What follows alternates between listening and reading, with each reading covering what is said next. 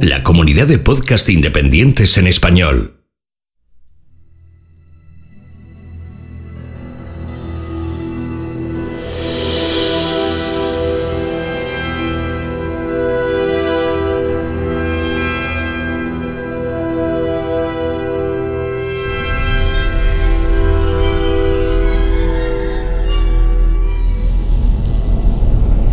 Bienvenidos a la Nebuchadnezzar, de combate donde liberarás tu mente.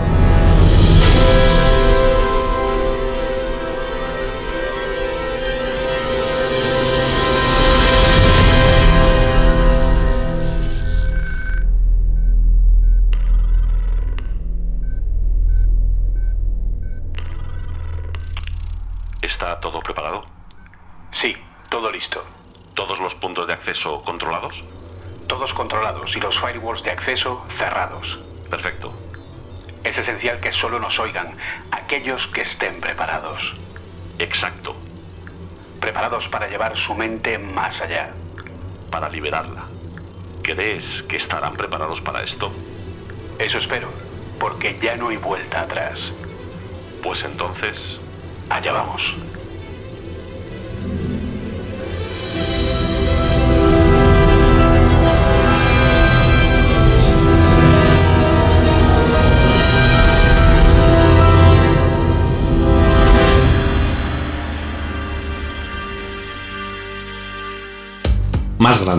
Más largo y sin cortes. En los comienzos de la informática doméstica, la capacidad y posibilidades de los sistemas era ínfima si lo comparamos con hoy día, al igual que su tamaño. Un sistema operativo como MS2 cabía en un disco de escasos 720K o de 1,44 MB según la versión. La primera versión de Mac OS para el primer Macintosh cabía en un disco y podía funcionar con apenas 128K de memoria. Un juego como El Día del Tentáculo, con una intro que parecía de dibujos animados, con voces digitales en la introducción y una banda sonora completa, cabía en 5 discos de 1,4 megas, al igual que Monkey Island 2 o el Doom. Antes, debido a las limitaciones tanto de espacio y de proceso, los programas, juegos o sistemas ocupaban mucho menos espacio y era más controlable. Para los desarrolladores, el aprovechamiento del espacio era una virtud. Poco a poco llegaron sistemas cada vez más complejos y sobre todo más capacidad, más espacio, CDs de 650 megas, luego de 700, DVDs de casi 5 gigas y discos duros que pasaron de medirse en megas o gigas a medirse ahora en teras. Todo lo que manejamos hoy día se ha ido complicando y haciéndose cada vez más grande, más largo, sin cortes en su desarrollo y siendo productos vivos que evolucionan versión a versión haciéndose más pesados en cada una de estas gigante y difícil de mantener porque imaginan lo que es hoy coordinar y gestionar un proyecto como Windows o macOS o Android o iOS, juegos de gran presupuesto o software como Photoshop, DaVinci Resolve o Cinema 4D. Todo cada vez más grande, largo y sin cortes.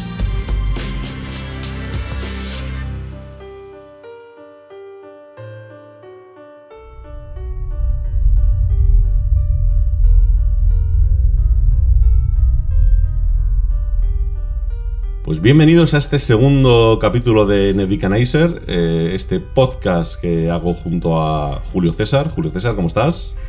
Muy bien, aquí ya por encima de Buena Fuente ya no, pero hemos llegado a estar, ¿verdad? Sí, sí, nos hemos pasado una semana que eso ha sido absolutamente espectacular. Queríamos dar las gracias, antes de nada, antes de empezar aquí a bocajarro, ¿no? Queríamos dar las gracias a todos los oyentes, a todos los que estáis ahí al otro lado, que nos habéis ayudado a cumplir el meme, eso que tantas ganas teníamos de permanecer en el top durante prácticamente una semana, ¿no? Hemos estado aproximadamente. Eh, tanto en la parte de, digamos, podcast eh, a nivel general, eh, hispanohablantes, como en nuevos y destacados de, de Apple Podcast. Que ahí, en los nuevos y destacados, solo te pone, porque ahí te pone Apple, pero solo te pone cuando realmente ven que has tenido una muy buena incidencia. Es decir, nos han puesto ahí gracias a los más de 140 valoraciones de 5 estrellas. Estamos locos. maravilloso. Y además me han, seguido el consejo y tenemos más de una y más de dos que me las guardaré y las contaremos en algún momento. Que nos han puesto una cosa que yo muchas veces les pido es que pongan un chiste, ¿sabes? Es decir, muchas veces, ¿para qué, para poner podcast maravilloso? Nos encanta. Sí, sí, eso ya lo sabemos, por eso han puesto 5 estrellas. Pero si me cuentas un chiste está bien, así me río un rato mientras estoy viendo las, las valoraciones y demás. Exacto. Pues la verdad que por eso aprovechamos para dar las gracias de verdad por esa gran acogida, por ver eh, cómo le ha gustado a todo el mundo el episodio, por las eh, bueno, pues la buena onda que ha, que ha generado a todos los niveles, por haber aceptado, porque teníamos nuestras pequeños, nuestros pequeños miedos de decir, bueno, a ver cómo acepta la gente esto de hacer un podcast con el sonido de fondo de la nave, que estemos aquí sentados, que se oiga el mecanismo de la Nebuchadnezzar y tal, y con... Porque claro, nosotros estamos sentados aquí hablando, pero claro, estamos sentados en la nave, entonces claro, los micrófonos captan el sonido de la nave y además pues captan, pues bueno, estamos en un ambiente pues que tiene un montón de cosas metálicas, aquí enfrente estoy viendo lo que son los monitores que permiten ver Matrix y tal, donde se sienta el piloto, entonces claro, pues por eso se genera este sonido que es así como metalizado y tal, que además por primera vez en la historia de los podcasts, hasta donde nosotros sabemos, Ojo. Este episodio está mezclado en Dolby Atmos con sonido espacial. Así que espero que os guste. El primer podcast, insisto, hasta donde nosotros sabemos, Sí, sí, o sea, en el que yo- alguien ha sido lo suficientemente grillado como para mezclarlo en Dolby Atmos. Yo estaba, yo haciendo un research, eh, ya no solamente de podcasts españoles, sino también eh, americanos y demás, y no he visto ninguno. Si lo hay, que alguien nos lo diga, eh, no tenemos problema, ¿eh? es decir, no estamos buscando decir, eh, mirando, somos los primeros, no. Eh, es mirando, somos muy frikis, quiero decir. tenemos ganas de ver hasta qué punto, claro, queremos ver hasta qué punto podemos hacer cosas distintas, ¿no? Y se puede hacer cosas, pues, interesantes, ¿no? Tenemos también nuestra reticencia de decir, a ver cuánta gente es capaz de escribir el nombre, ¿sabes? Porque eso es otro- eso ha sido otra de las cosas que ha sido francamente simpáticas porque ha habido mucho comentario. Y bueno, por lo menos nosotros tenemos ya la tranquilidad de que hemos descubierto que en tanto en Android como en iOS, el predictor de texto ya ha aprendido a ponerlo directamente. Es decir, en Exacto. pones NEP, ya sabe a- exactamente a qué se está refiriendo. Exacto. Así que no tenemos posibilidad de ningún error. Y bueno, como prometimos en su momento, pues cada 15 días nos vamos a juntar y vamos a contaros pues un poco lo que es el propósito del programa, que es un poco pues aclarar determinados términos, aclarar determinadas cosas que a lo mejor se nos escapan, ver un poco más allá, analizar el mundo tecnológico un poquito más allá. Eh, de hecho, mm, ya tenemos tema para el siguiente, Sí. Mm, ya estamos preparando, porque la verdad nos lo han puesto un poco a huevo, básicamente.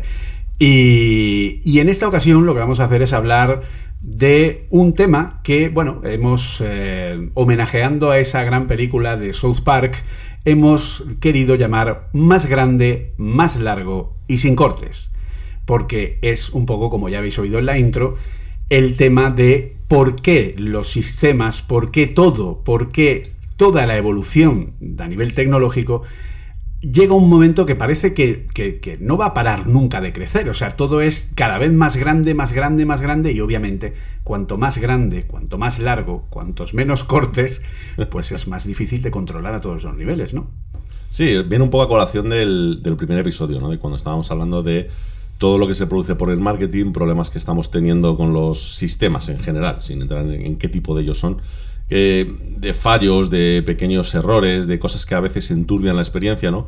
Y que en realidad en muchas, en muchas ocasiones no es solamente un problema única y exclusivamente del marketing, sino también de que los desarrollos que estamos haciendo están siendo pues eh, cada vez más desproporcionados, ¿no? Más desproporcionados y además aparentemente, o por lo menos esa es la sensación que tenemos cuando hemos estado Julio y yo hablándolo, eh, sin implementar metodologías nuevas, por decirlo de alguna forma, que permitan que esos cambios puedan efectuarse. ¿no? Vemos cómo los proyectos son cada día más, eh, o sea, no sé cómo deciros, más grandes, pero en todas las direcciones, es decir, no solamente en el contenido como tal, sino en la producción que hace falta para ellos, sino en el personal que necesitas, en la profundidad de lo que tienes que hacer. Y sin embargo, las metodologías que estamos utilizando son cosas, son metodologías pensadas para sistemas que casi, casi como aquel que dice, vamos a dejarlo entre comillas, una persona podría revisar, ¿no? Es decir, comentábamos de broma, Julio y yo, que seguramente el responsable de calidad de algo como macOS o Windows eh, no debe durar en su cargo más de una semana, pero porque se le cae el pelo, básicamente. O sea, decir, se le cae el pelo me refiero del estrés que tiene que suponer eso. Es decir, es como intentar manejar, es como intentar predecir el clima. Es algo exageradamente complicado. Exacto, o te hace un Geoffrey Lannister y abre la ventana y dice hasta luego. Claro, y no cuestión. efectivamente, efectivamente, no, la verdad es que es, es un tema complicado y es un tema que además da la sensación de que se está volviendo inevitable, ¿no? Yo creo que prácticamente en todos los ámbitos de nuestra vida estamos viendo que esto está sucediendo. Es decir, podríamos meternos eh, en temas de electrónica de consumo, lo tenemos claro. Es decir, eso tienes que ver sistemas operativos, hardware y las cosas que podemos hacer.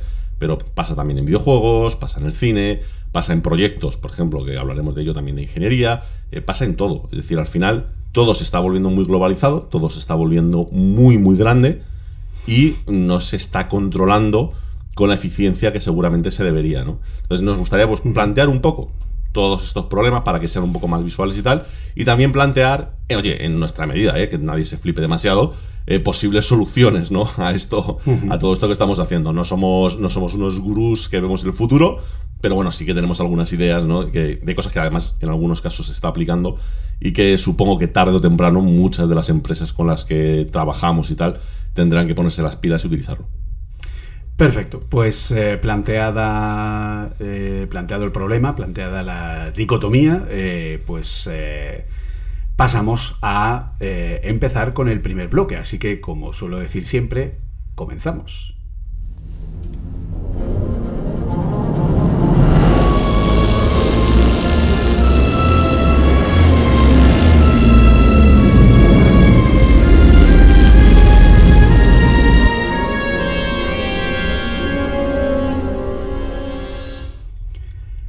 Pues básicamente lo primero que vamos a hacer es plantear el problema, es decir, hablar sobre determinados casos prácticos para entender a qué nos estamos refiriendo con esto de que los sistemas son cada vez más, grandes y sobre todo también entender por qué eh, hace falta un cambio, por qué hace falta una manera distinta de controlar esto y por qué a lo mejor tampoco puede que en determinados momentos eh, sea lo suficientemente claro o esté lo suficientemente justificado que los sistemas tengan que ser tan grandes o que los productos tengan que ser tan, grandes como para plantear todos estos problemas entre los cuales, pues, como ya hablamos la semana pasada, tenemos lo de las betas continuas, etcétera, etcétera. Pero, claro, para ver este problema en su complejidad, eh, en, su, en toda su complejidad, ¿no? Digamos, básicamente creo que lo mejor es que empecemos desde un ejemplo más práctico, más claro desde un primer principio, para ver cómo esto, eh, visto desde un punto de vista exponencial, se multiplica y nos puede hacer ver de una forma mucho más clara la complejidad que puede llegar a tener algo eh, más claro, ¿no? o sea, más alto, ¿no? más grande. Sí. O sea, yo para esto quería poner un ejemplo que a mí me sirvió mucho porque es eh, como yo aprendí a programar. Es decir, yo, más allá de que de pequeño mi tío y tal me enseñó a hacer cuatro cosillas, cuando yo realmente empecé, a aprender a programar de una forma más ordenada fue en la universidad. O sea, en primero de carrera tienes una asignatura que es programación y bueno, pues tuvimos ahí cuatro meses en los que pues te enseñaban lo básico, ¿no? Es decir, bucles, eh, bueno, eh, todo, todo, tipo de cosas hasta punteros. Es decir, lo, lo, básico para poder empezar ya a hacer cositas un poco por tu cuenta, ¿no? Y de forma muy acertada. ¿Os enseñaban en C? En C, a nosotros en C, sí. A nosotros nos, nos enseñaron directamente en C, sí. Entonces, bueno, eh, de forma muy acertada, es decir, no podré decirlo todo de todo lo que me enseñaron en esa, en esa asignatura, pero de forma muy acertada, el orden de los ejemplos que nos podían era muy correcto. Es decir, el primero, yo creo que es, creo que es el típico de todo el mundo, que es el hola mundo. Es decir, si no haces eso, eh, no puedes decir que, que, has aprendido a programar, tío. O sea, es decir, sería, sería absurdo, ¿no? Y una vez que has hecho el tema del hola mundo, lo siguiente es simplemente eh, sacar por pantalla un par de variables y tal. Es decir, hacer unas sumas, unas multiplicaciones para que entiendas que el igual no es sino igualdad, sino que es asignar el valor a una variable. Bueno, ese tipo de cosas que los que sepáis del tema sabéis a lo que me refiero, ¿no? Pero lo segundo que haces es empezar con el tema de las decisiones y los bucles, es decir, con el if. Es decir, si pasa esto, haz esto y si no, haz lo otro. Es decir, algo básico a nivel de programación, ¿no?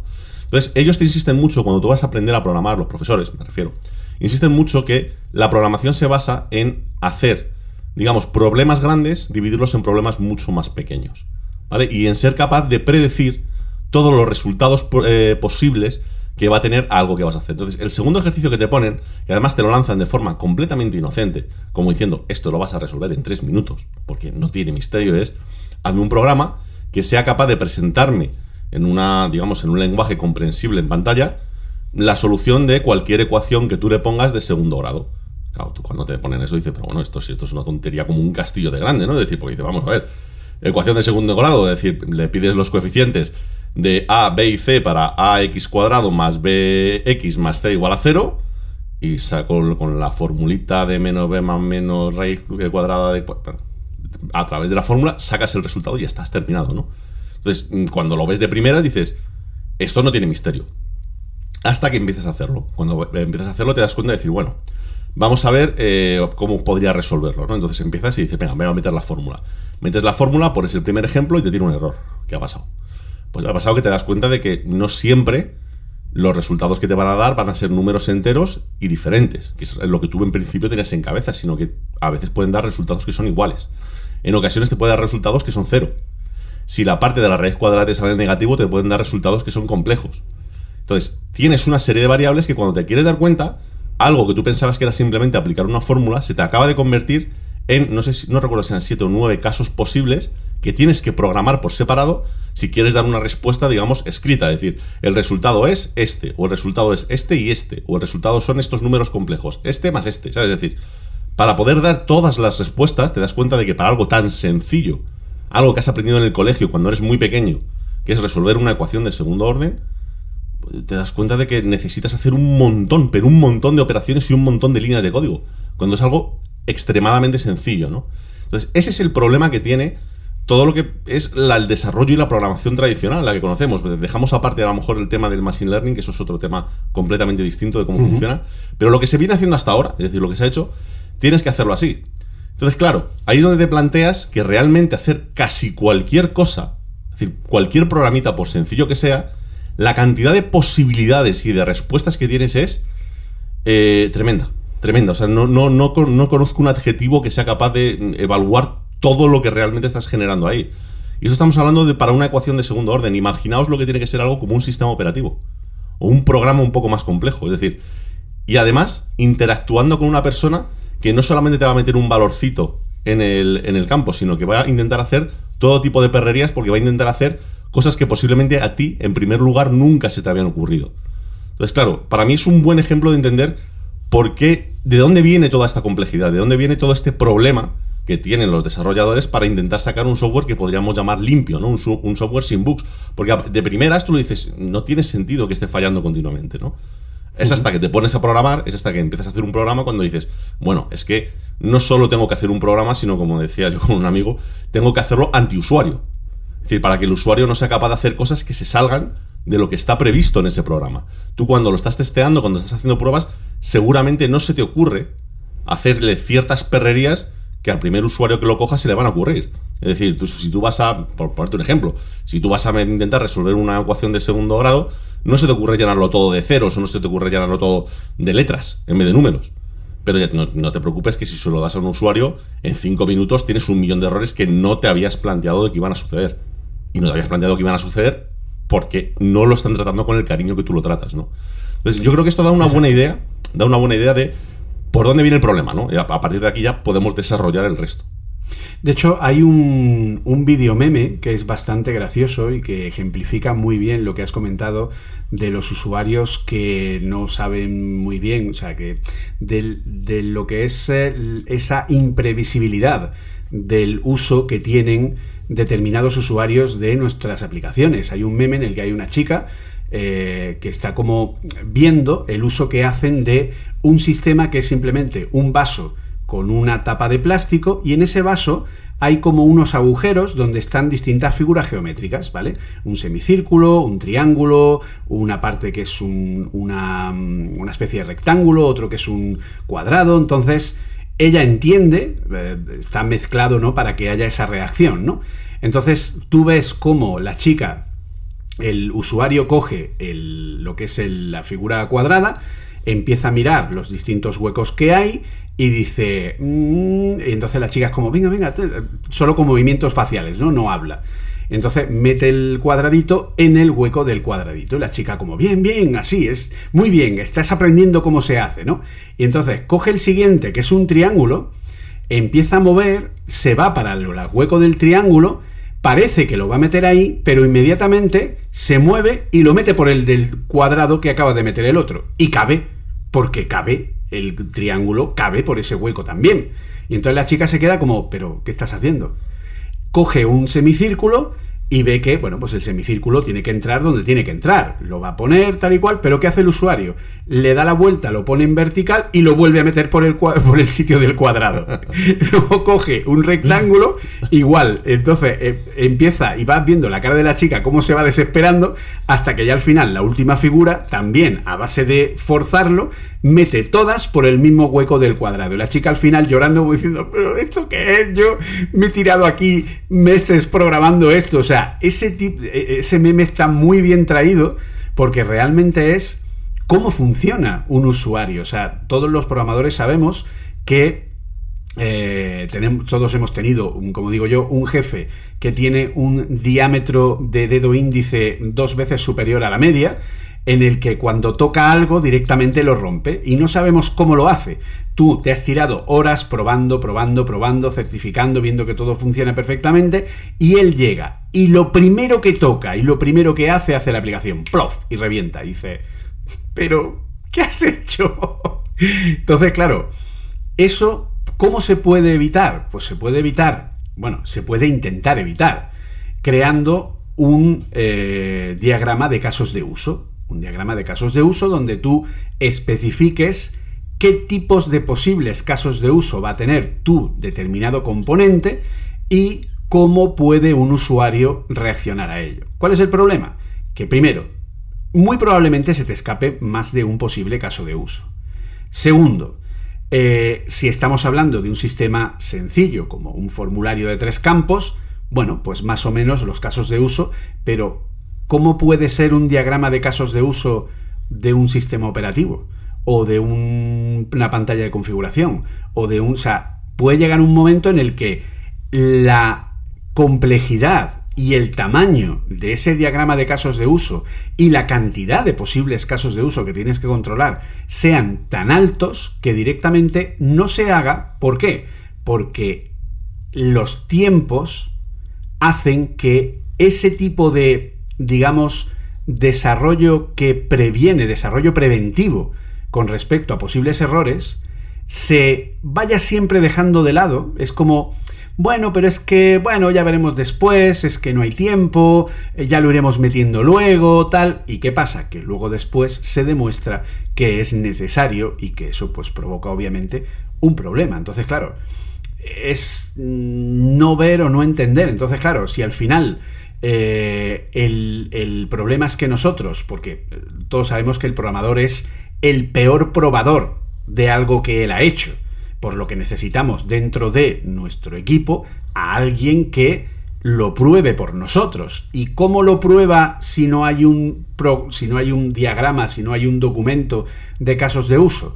Pues ya le doy yo ese, documento, pero ese documento a lo mejor no ha habido tiempo para redactarlo, no está lo suficientemente correcto, no tiene todos los casos de uso y la persona que prueba prueba solo los que tienen el documento, pero no se le ocurre que puede pasar otros casos de uso distintos que no están contemplados y pueden dar lugar a errores.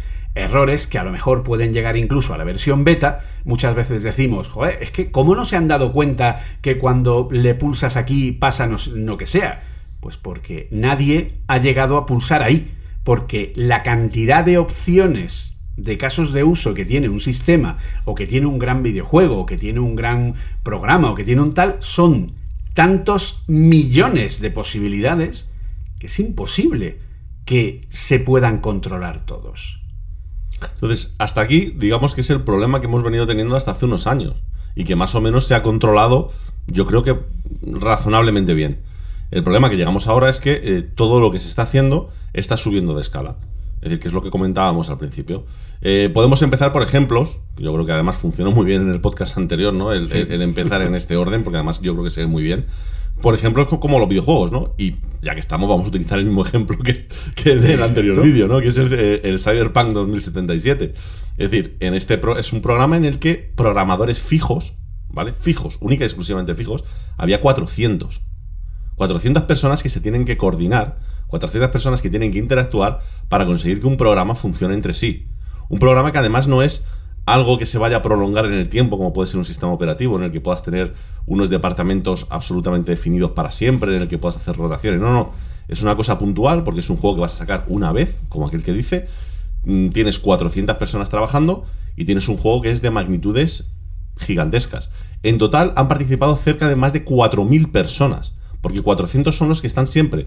Pero en cuanto empiezas a meter a dobladores, empiezas a meter a gente de arte que han contratado externamente, empiezas a meter a gente para que adapte ciertas cosas a distintas plataformas, empiezas a meter a todo el mundo, tú cuando ves los créditos de Cyberpunk, es decir, yo me los he visto, no te lo crees.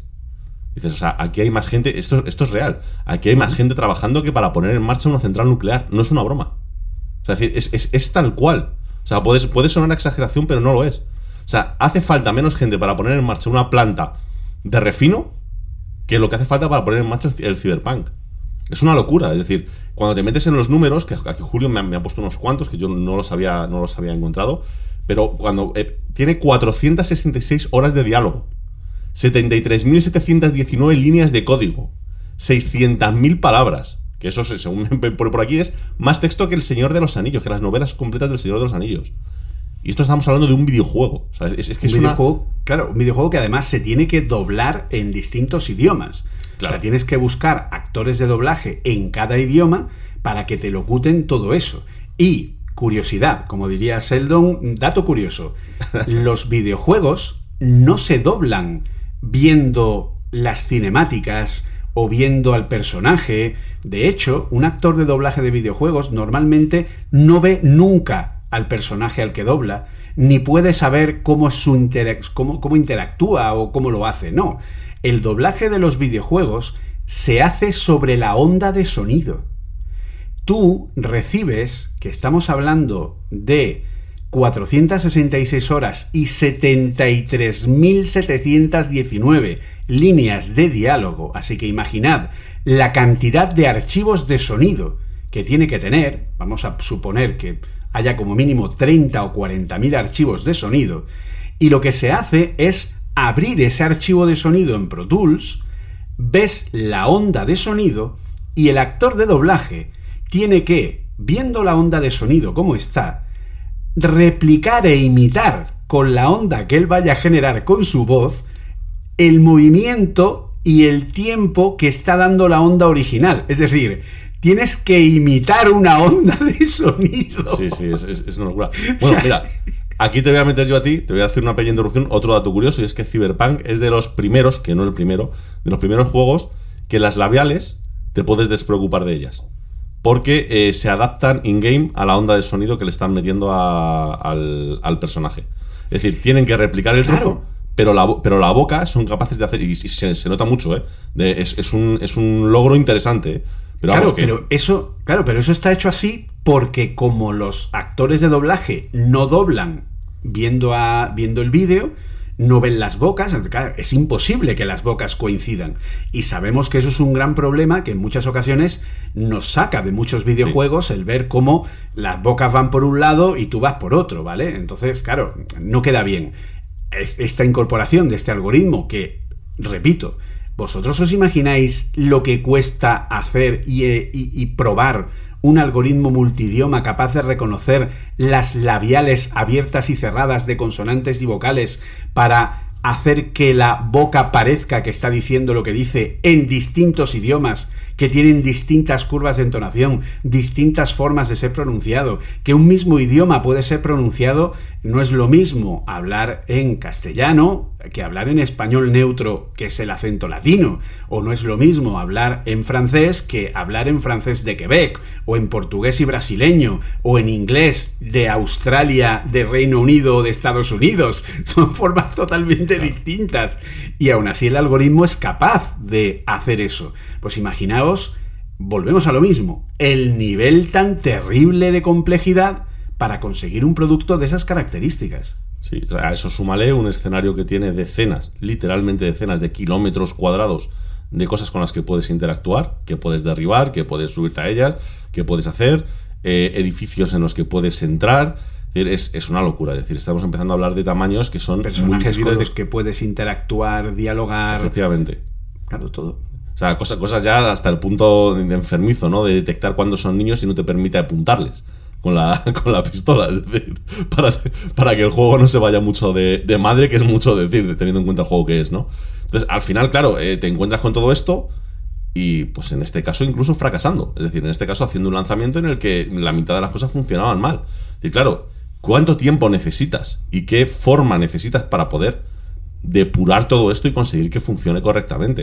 Es decir, gran parte del problema está claro, que es el marketing el haber puesto una fecha que no correspondía, pero seguramente otra gran parte del problema es, y pondría la mano en el fuego, el no haber planteado lo que hacía falta para probar algo así, que es una absoluta locura. Efectivamente. Porque además hay un punto muy importante. Es que fíjate que, eh, y viene a la colación de lo que hablamos en el pasado programa, al final, si lo analizas fríamente, yo creo que podríamos decir que el Cyberpunk 2077, a pesar de todos los errores que tenía, podríamos decir, yo creo, de una manera sencilla y clara, que estaba terminado en un 98-99%. ¿Vale? Y que es ese 1% de cosas que no estaban totalmente cerradas lo que ha creado toda esa mala prensa, lo que ha creado toda esa mala publicidad. O sea, estás, o sea, estás tirando por la ventana un 99% de trabajo espectacular a unos niveles increíbles para la magnitud del proyecto simplemente por ese 1% de cosas que no terminan de funcionar correctamente. Entonces, nos centramos en esos errores y no en todo lo que hay detrás que permiten que el juego funcione. Porque obviamente queremos un producto que esté lo más terminado posible. Entonces, repito, o sea, esto demuestra, primero, lo que ya hablamos en la semana pasada, que el marketing no es buen consejero. Y segundo, que eh, en muchas ocasiones ya no es solo cuestión de tiempo, es cuestión de metodologías que permitan escalar lo más posible a algo de esas dimensiones tan enormes. Sí, la, verdad es que te das cuenta de eso, es decir, de que eh, cuando dicen que el, diablo está en los detalles, es completamente cierto. Es decir, yo muchas veces lo pienso y digo, bueno, yo fui de los que pudo jugar en unas condiciones más o menos aceptables porque empecé da menos problemas que en el resto de las plataformas. Pero eh, cuando luego lo pienso fríamente, decir, bueno, los problemas que me no son los que describí el otro día, que tampoco era algo que te destrozase el juego, y de un total de algo así como 200 y pico misiones, las que se me quedaron enganchadas fueron dos. O sea, que es que justamente estamos hablando de un 1%. Es decir, de un porcentaje muy, muy, muy pequeñito que, pues eso, te, revienta completamente la, la experiencia, ¿no? Otro ejemplo que tienes puesto aquí, que ese, ese no, vamos, conocí una parte, pero no lo he visto del todo, es el tema de el juego de Guardianes de la Galaxia, ¿no? Bueno, que, eso, es épico. O sea, yo me he quedado. Que, volvemos un poco a lo que hablábamos la semana pasada de lo que están ocupando los juegos.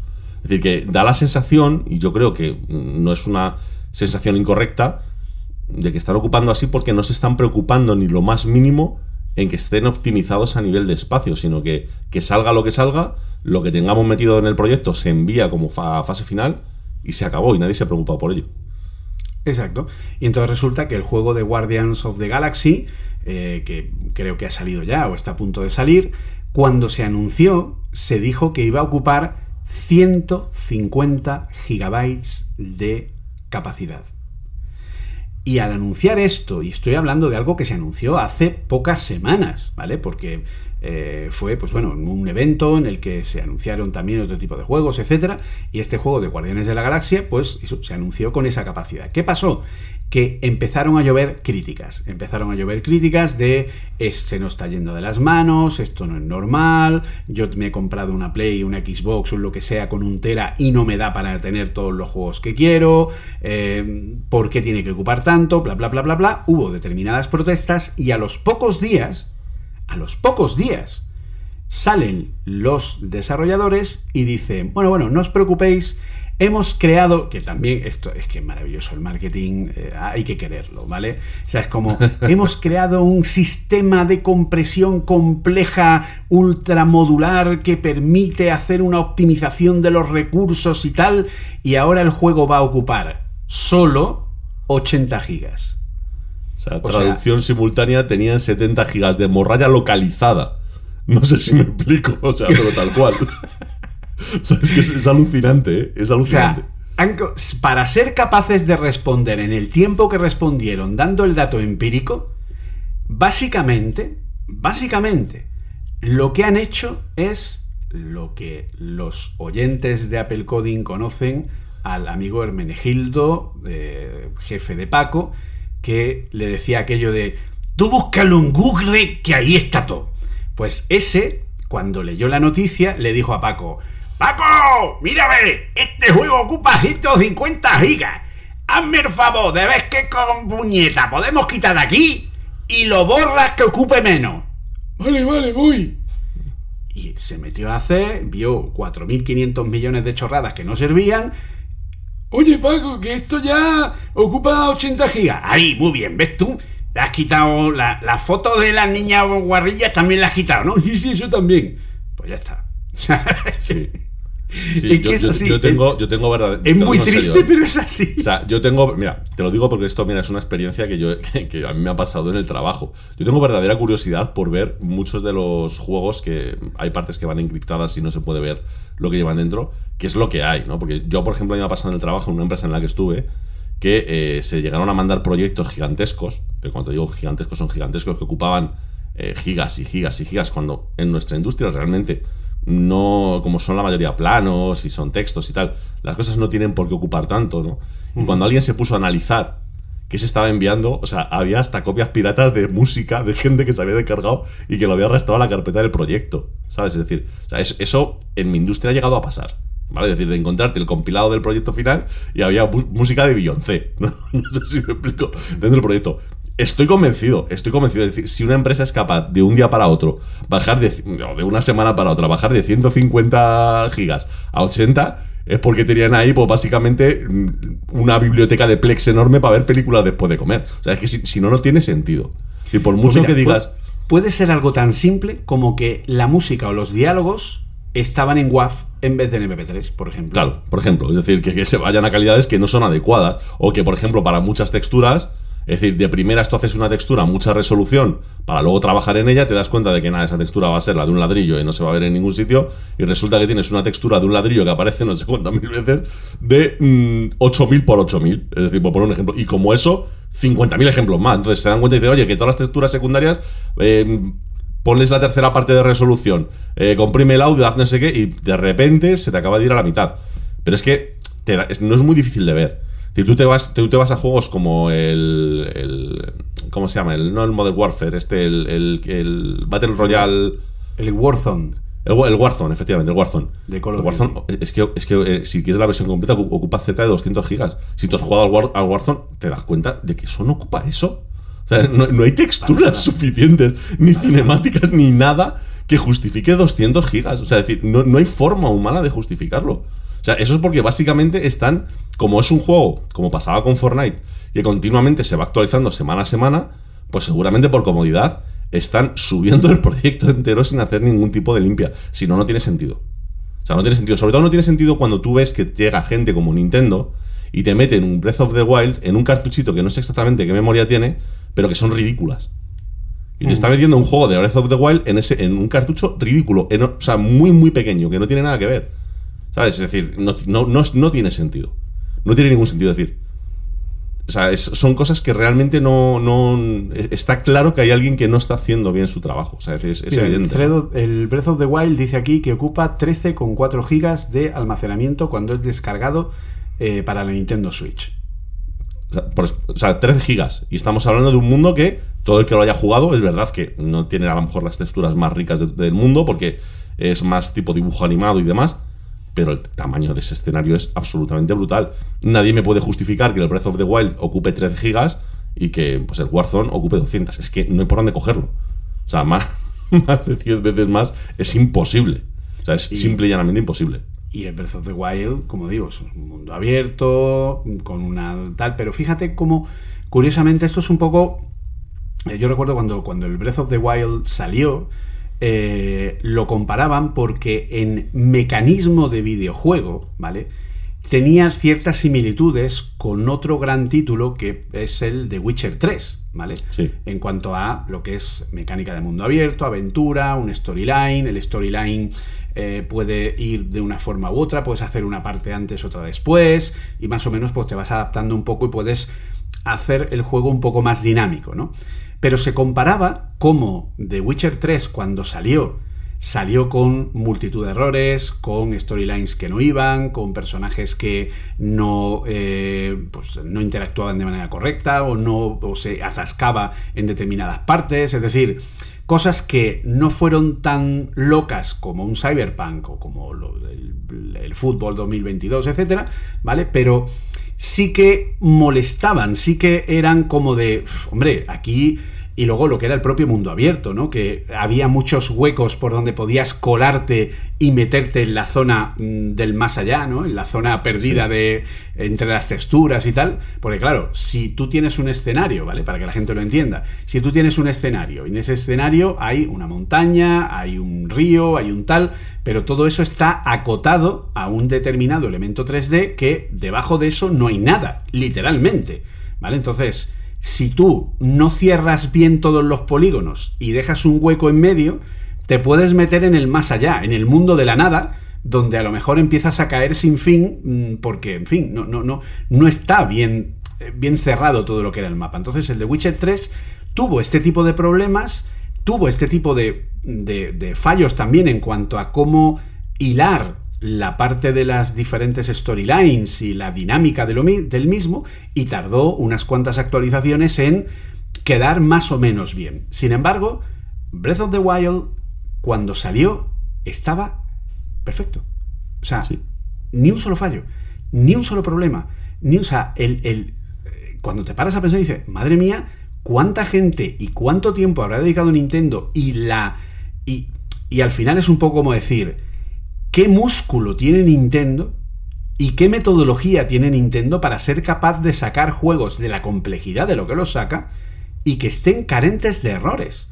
Porque claro, ellos vienen de la época de los cartuchos, es decir, Claro. en la época de la Nintendo, de la Super Nintendo, de la Nintendo 64, de la GameCube, ahí no había consolas conectadas a Internet que si hay un problema me descargo una actualización y punto. Que eso nos ha convertido en vagos y le ha dado armas a los de marketing para decir aquello de tú saca que ya iremos parcheando.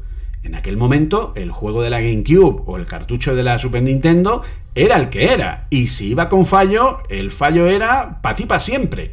¿Vale? Sí. Sin embargo, eh, y ese, esa metodología, esa forma de trabajar, Nintendo la sigue aplicando en todos sus productos y lo ves en la diferencia. Y lo ves como ellos están vendiendo una consola que es la menos potente del mercado, en el que se atreven a sacar una renovación a mismo precio simplemente poniéndolo en una pantalla OLED y la gente lo sigue comprando como locos. Y en el que se hacen multimillonarios con un juego como el Animal Crossing. Sí. O sea, ¿pero por qué hacen eso? Porque ellos sí tienen una metodología capaz de controlar, de probar y de garantizar la calidad de algo tan sumamente grande como los productos y juegos que ellos lanzan. Sí, pero fíjate que aquí además te voy a hacer una puntualización.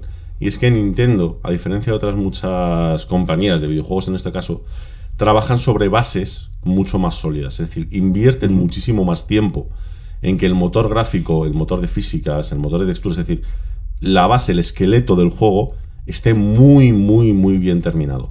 Esto es, yo lo llamo un poco, que ya alguno me entenderá cuando lo diga, que es el efecto Minecraft, ¿vale? Minecraft suele tener montones de errores, pero la gracia es que en Minecraft esos errores se consideran como parte del juego y una parte maravillosa del juego, porque gracias a esos pequeños errores puedes hacer ciertas cosas que pueden ser muy divertidas. Es decir, muchas de las granjas que se hacen de hierro, o granjas de no sé qué, o granjas de duplicar arena o lo que sea, son gracias a pequeños errores. Pero como el motor, lo que es el motor de cómo funciona el juego, está tan bien hecho, aunque tengas un error, el error sigue siendo, ¿cómo te diría yo?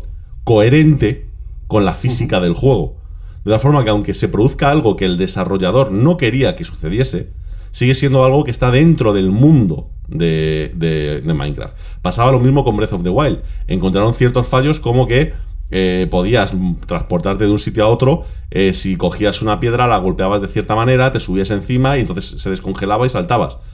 Pero en definitiva, aunque era un fallo, porque claro, podías saltarte partes del juego si querías, no era un fallo que rompiese la experiencia del juego porque lo que estabas haciendo era, entre comillas, legal, ¿vale? Es decir, estabas dentro de lo que es la legalidad y dentro de la física del juego. Entonces, mientras eso suceda, tampoco es dramático. El problema es que, claro, cuando empiezas a hacer cosas demasiado grandes y, no, y te ves obligado, que yo supongo que en muchos casos es que se ven obligados a hacerlo a base de parches, es donde vienen los problemas. Es donde realmente empiezan a tener las cosas de, eh, pues eso, lo que hablábamos el otro día, pues de errores en Cyberpunk de los personajes en cruz, de cosas que aparecen y desaparecen, que miras para un sitio y no están, pues ese tipo de cosas, ¿no? Es porque realmente la base que tienen detrás no está suficientemente consistente. Es una base pues bastante más hecha de aquella manera, copia y pega, y pues como pueden van montando el juego, ¿no? Claro. Y entonces, pues bueno, ahí tenemos, y, de hecho vemos que la industria no aprende. O sea, mm, ¿cuánto tiempo lleva desarrollándose Grand Theft Auto 6? Bueno, eso es, es la gran incógnita. Es decir, evidentemente, o sea, decir, cualquiera, cualquiera de la industria sabe que desde el día en el que salió el 5. Es decir, es- eso es evidente. Es decir, ponen a un equipo a ir preparando el siguiente. Llevamos ya, ¿cuánto? ¿8 años? ¿9 años? No sé, no sé exactamente, pero debe rondar más o menos por ahí. Eh, y no se sabe, todavía no tiene una fecha clara de cuándo va a salir. Todavía se habla de 2024 o 2025, es decir, va a ir un desarrollo de más de 10 años. ¿vale? Es decir, es, es una, es una auténtica barbaridad. Entonces, claro, e igual veremos a ver qué sucede.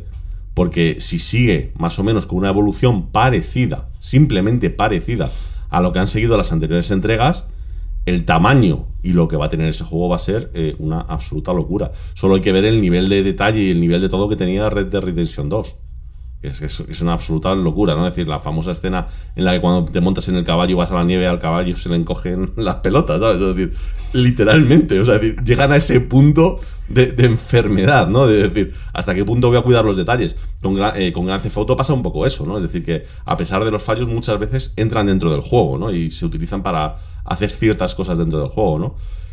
O sea que eh, es un poco la misma película todo el tiempo, pero el problema realmente es que no parece, no parece a simple vista que estén poniendo medios para poder solucionarlo, ¿no? Y da la sensación de que a cada nuevo juego que sale, a cada nuevo gran pelotazo, tienes que casi que convivir con que durante un año o dos años no va a estar listo realmente para jugarlo en condiciones, ¿no? Entonces es un poco, es un poco el tema, ¿no? Es decir, que el- de momento estamos planteando el problema y el problema es este. Es decir, en estos casos ya no solamente es lo que hablábamos la semana pasada del marketing, sino también hay que unirle el nivel de complejidad que se está intentando alcanzar. De hecho, mira ahora con todo el tema del Unreal Engine 5, las cosas que se van a poder hacer preparados para juegos, es por un lado espectaculares, pero por otro lado ya, ya lo veréis, con unos bucos y con unos glitches increíbles, porque es que estamos empezando a plantear niveles de detalle que no eres capaz de distinguir con la realidad, ¿no? Entonces es, es fácil pensar que eso traerá algún que otro problema oculto y que habrá que ir solucionando.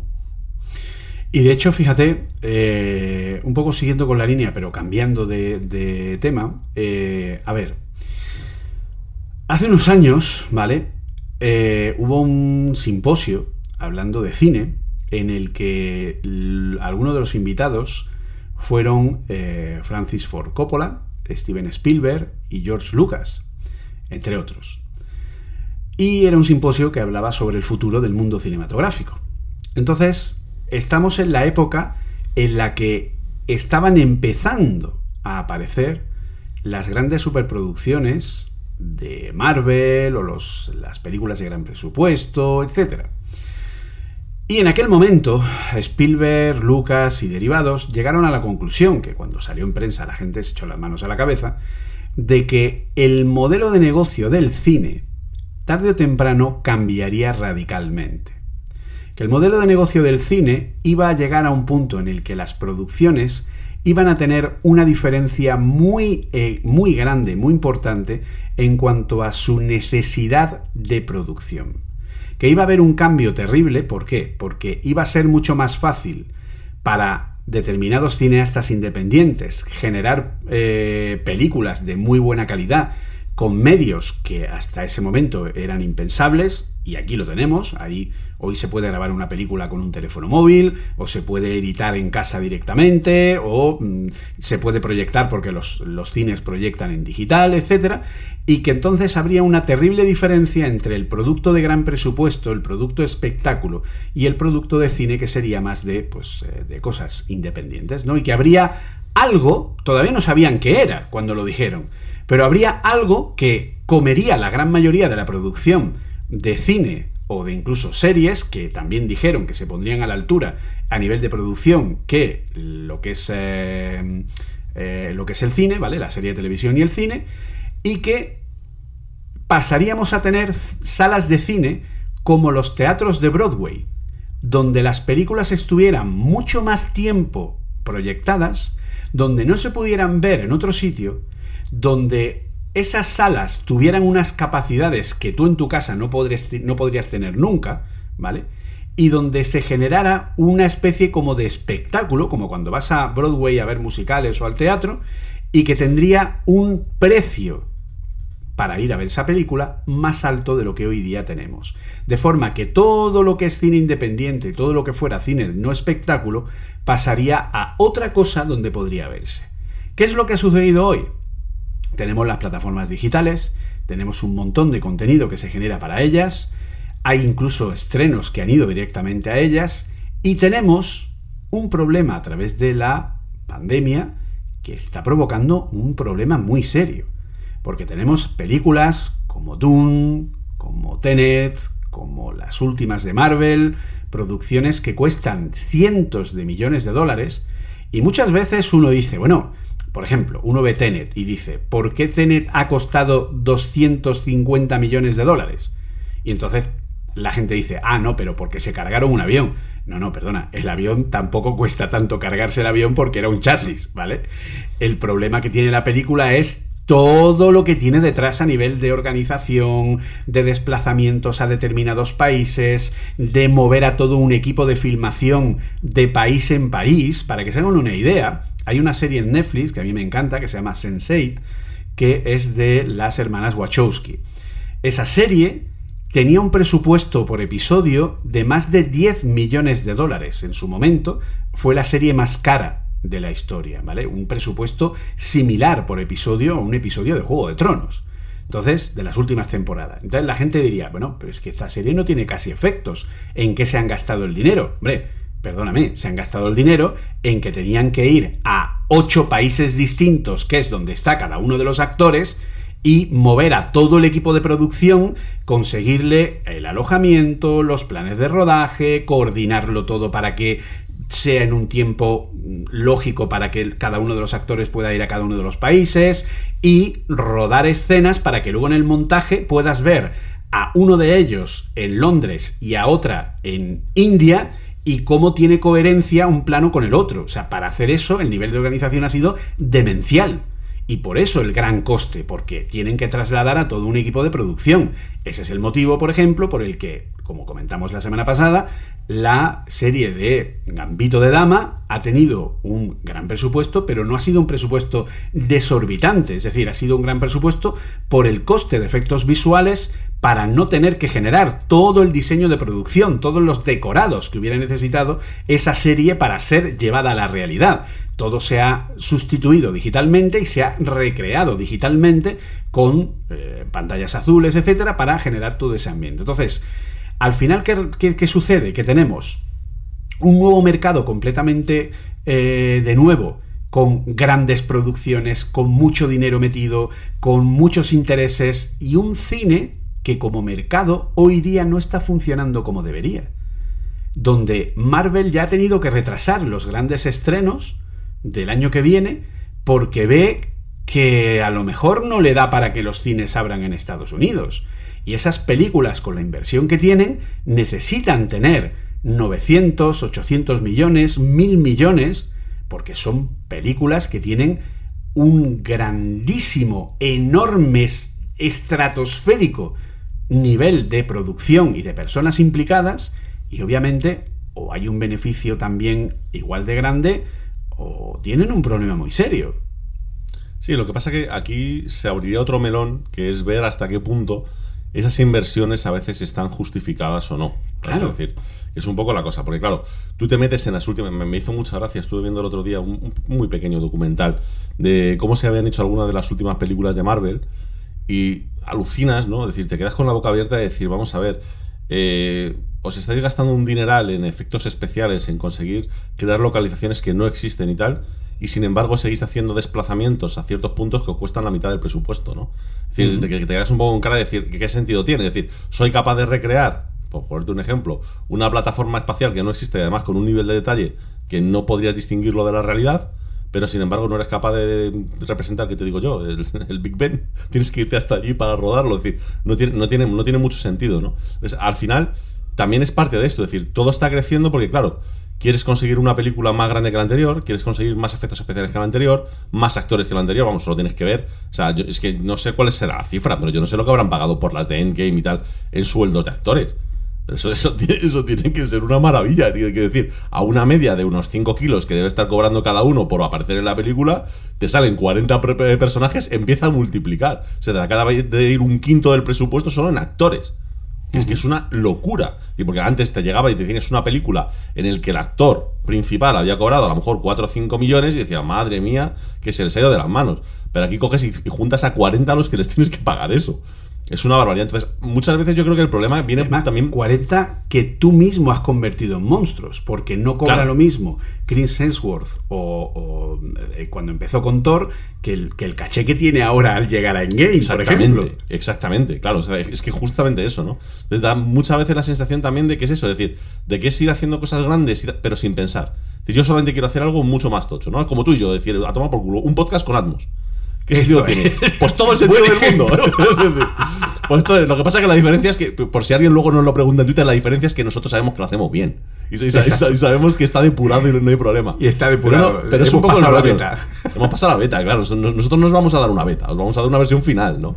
Pero es un poco esto, es decir, la sensación de que parece que en toda industria, es decir, la, la única superación que hay no es hacer las cosas mejores, sino hacerlas más grandes. Exacto. Que es un poco la, la- la crítica, ¿no? Del- no, no queremos que sea esto un, un episodio de estar criticando, ni queremos que esto sea un podcast de estar criticando, pero en este caso sí hay una crítica clara, es decir, ¿hasta qué punto vale la pena? Es decir, tú piénsalo, películas que a mí me han marcado para toda la vida, ¿qué presupuesto han podido tener? Pulp Fiction. ¿Qué presupuesto han podido tener Pulp Fiction, tío? O sea, es decir, un presupuesto que seguramente si ahorramos entre unos cuantos lo podemos pagar. Es decir, porque es que explican más allá de pagar a los actores, que en ese momento algunos estaban incluso de capa caída, eh, tampoco es que tenga unos escenarios que sean espectaculares. es la historia, es como te lo cuenta, es como te lo pinta, es, eh, son los diálogos, son los guionistas. Y no hace falta irte a esos extremos, ¿no? No estoy diciendo que no me guste el innovar, no estoy diciendo que no me guste el intentar hacer algo que sea. eh, que te explote la cabeza, claro que me gusta.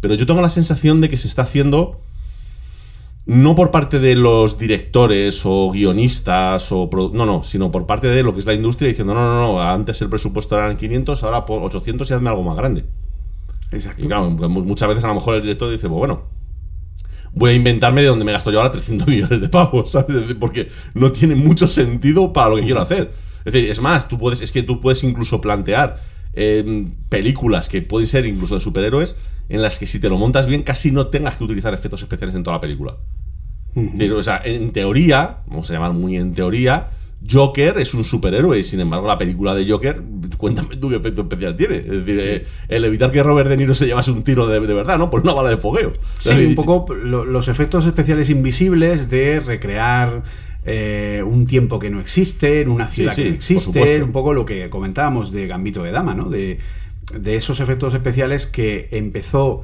eh, yo creo que la primera película que los puso sobre la, sobre la mesa fue eh, Forrest Gump, que fue la primera que empezó a utilizar efectos digitales eh, para apoyar la historia, para recrear ¿no? Aquel, aquellos años y lo que quedó como meme fue fueron las, las escenas en las que compartía plano con John Lennon o con Kennedy, pero realmente, pues, hombre, toda la parte de, de borrarle las piernas a Gary Sinise, pues, hombre, la verdad que yo creo que era algo más espectacular en cuanto a cómo aportar, ¿no? A nivel digital a una película. Entonces, pero efectivamente, o sea, no podemos olvidar, por ejemplo, que, y aquí de nuevo entró el marketing, ¿vale?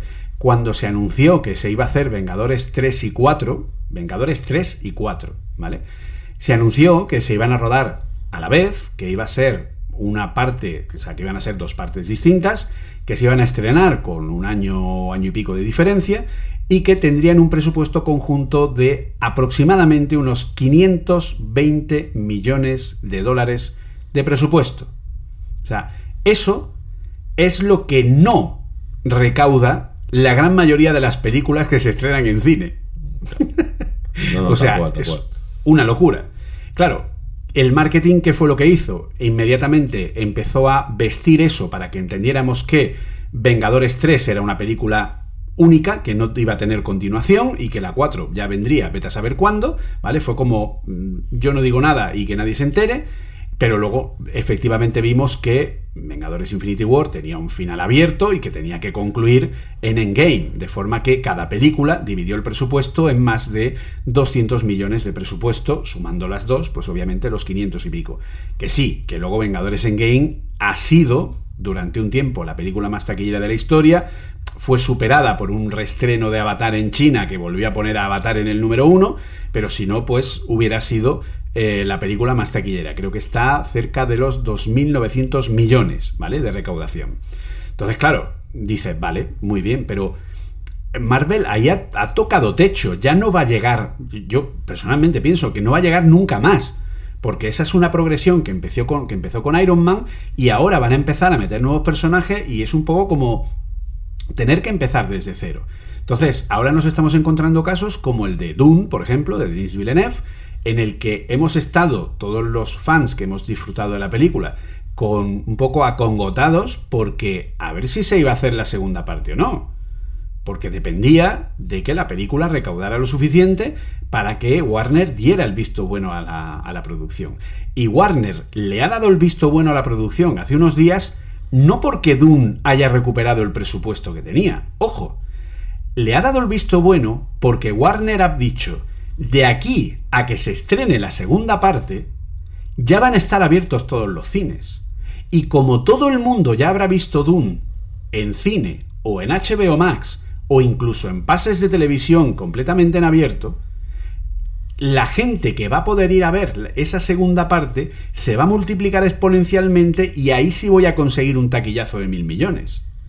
Por eso ha dicho de hacer la segunda parte, no porque la primera haya recaudado que es el efecto que tuvo Harry Potter y las Reliquias de la Muerte, parte 1, que tuvo, eh, fue la película de la saga con menos recaudación, siendo la segunda una de las que más recaudación. ¿Por qué? Porque la gente dice, va, pues ya me espero a que salga la segunda y las veo juntas, ¿vale? Pero claro, mientras... Entonces, claro, llega un momento en el que volvemos a, lo que es la, esencia, ¿no? El alma del programa, que es, nos estamos pasando, es decir, no somos conscientes a nivel general, ¿no es un poco la reflexión de el nivel al que estamos llegando de todo, de software, de sistemas, de producción de, entretenimiento, de cuántas series hay en las plataformas.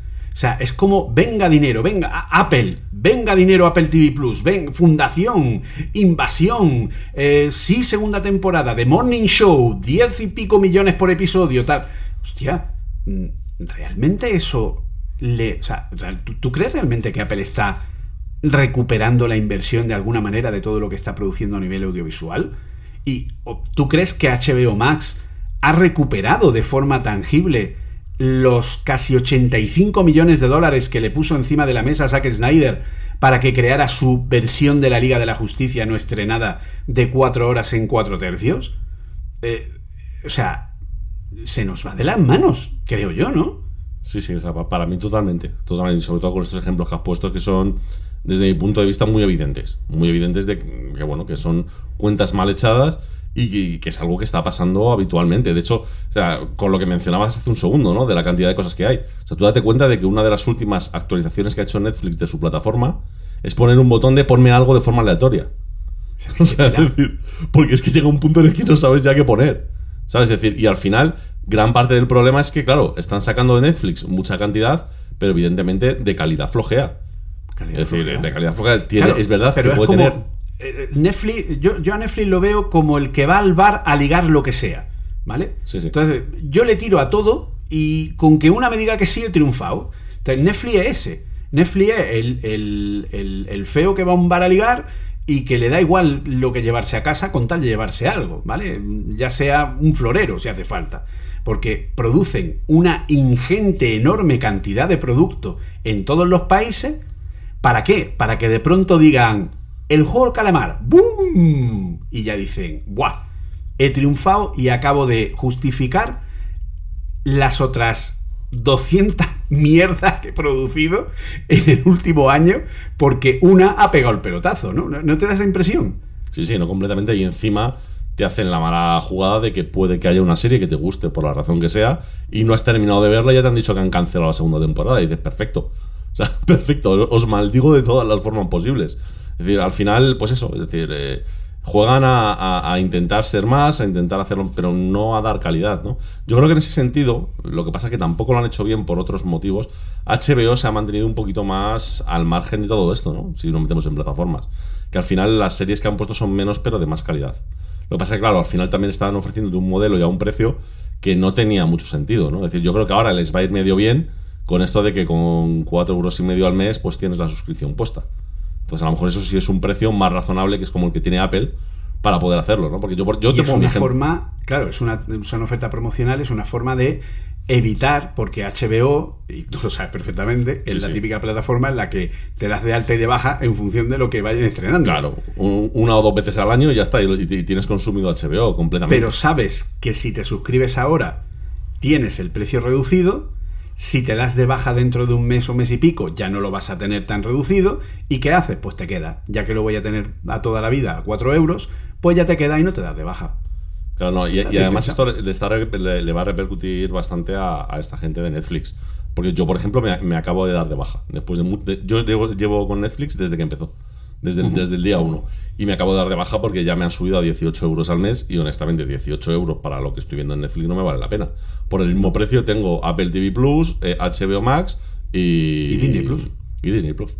Exactamente por el mismo precio, entonces no tiene sentido. O sea, ha, lleg- ha llegado un punto en el que dice, bueno, pues haré lo, lo contrario. Me apuntaré una vez, mm, dos meses a Netflix, me veo las dos o tres series que salgan potables en el año y se acabó. O sea, y- y tranquilamente. Para verte Cobra Kai, la, la Claro, claro, temporada, Sí, sí, sí, es tal cual, hombre. A ver, y Stranger Things, que las van a estrenar creo más o menos eh, casi a la vez. Claro, pero, pero al final es- están consiguiendo eso. Oye, nos hemos ido del tema completamente, ¿eh? o sea, es decir, yo así como, como detalle. Podríamos, podríamos avanzar. Suele pasar. Mira, podríamos avanzar y ir al siguiente tema. Que, Sí. bueno, pues de, de todas estas cosas enormes, pues sería ya meternos a lo mejor en más chicha de lo que muchos están esperando aquí, ¿no? De empezar a hacer sangre, pues con Windows y Mac OS, ¿no? es decir, que al final Sí que no dejan de que, ser. Hay que dar carnaza a la gente, sí, vale, Claro, lo entiendo. efectivamente. que no dejan de ser sistemas que estamos utilizando todos los días y que, bueno, pues que en definitiva les está pasando lo mismo. Es decir, quizás, fíjate lo que te digo, a ambos dos, tanto a Windows como a macOS, les perdonaría un poco más que a todo lo que hemos hablado hasta ahora.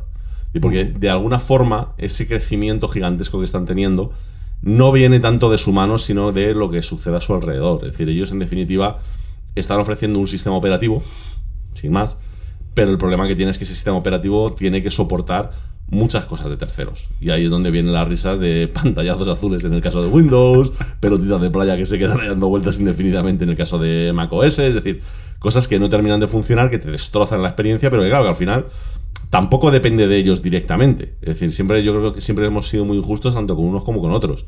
Es decir, siempre la, la mirada yo creo que ha estado puesta en Windows, es decir, son unos inútiles, claro, hasta que te pones a pensar en la lista de hardware solamente que tienen que soportar.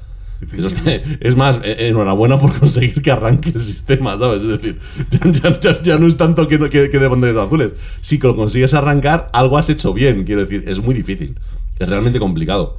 O sea, y con No, Mac y ahora, por ejemplo. Con lo que tenemos de los M1 Pro, los M1 Max, los M1, el cambio tan radical que hay, pues ahí te encuentras cosas que Apple no puede controlar. Es decir, Apple yo creo que en este sentido lo está haciendo muy bien porque ha eh, contactado directamente con los desarrolladores de las aplicaciones más importantes o que pueden dar un uso más ha llegado a buen puerto con Adobe, con los que ha llegado a muy buen entendimiento. Ha llegado, incluso Apple aporta a sus propios ingenieros para que supervisen y ayuden a, para dar un soporte a nivel de desarrollo a Adobe, a Blackmagic con DaVinci Resolve, a eh, Autodesk con Cinema 4D, con AutoCAD, etcétera. ¿Para qué? Pues precisamente porque una de las claves del rendimiento del M1 Pro y del M1 Max o del M1 están en que el programador haga bien su trabajo con las librerías nativas del sistema. Porque si yo hago una aplicación, que es lo que pasaba, por ejemplo, con Adobe Premiere al principio. Al principio del lanzamiento de los M1, Final Cut Pro 10 volaba, porque obviamente estaba adaptado al M1 y a todas las capacidades que tenía el M1. Sin embargo, Adobe Premiere no. Adobe Premiere no usaba el acelerador, el acelerador de vídeo de los M1, Adobe Premiere no usaba eh, los algoritmos de cálculo computacional ni el apoyo de la GPU, entonces tú llegabas y decías, y veías reviews que decían, voy a probar Final Cut. Oh, en Final Cut maravilloso, estupendo, tal. Pongo Adobe Premiere. Esto no va ni para Dios. Recuerdo la review que hizo eh, Nate Gentil, eh, que la hizo su, su chica, que ella trabaja con Adobe Premiere. ¿Y qué pasó? Pues que la pobre mujer tuvo que decir, mira, en Final Cut esto es maravilloso, chapó, me quito el sombrero, esto es una maravilla, pero mira, en Adobe Premiere ahora mismo es que no se puede trabajar, es que en el momento en el que le meto dos líneas 4K, aquí se me cae el equipo totalmente. Claro, ¿por qué? Porque está tirando de la CPU, no está tirando de los componentes de ayuda. Pone Apple a gente para trabajar con Adobe y darle soporte a nivel de desarrollo, ¿y qué sucede? Pues que ahora Adobe Premiere, en trabajo genérico, no cosas que sean excesivamente tal, pero lo que es un trabajo genérico en un 90% de los casos de uso, ahora va mejor en un M1, M1 Pro y M1 Max que en muchos PCs.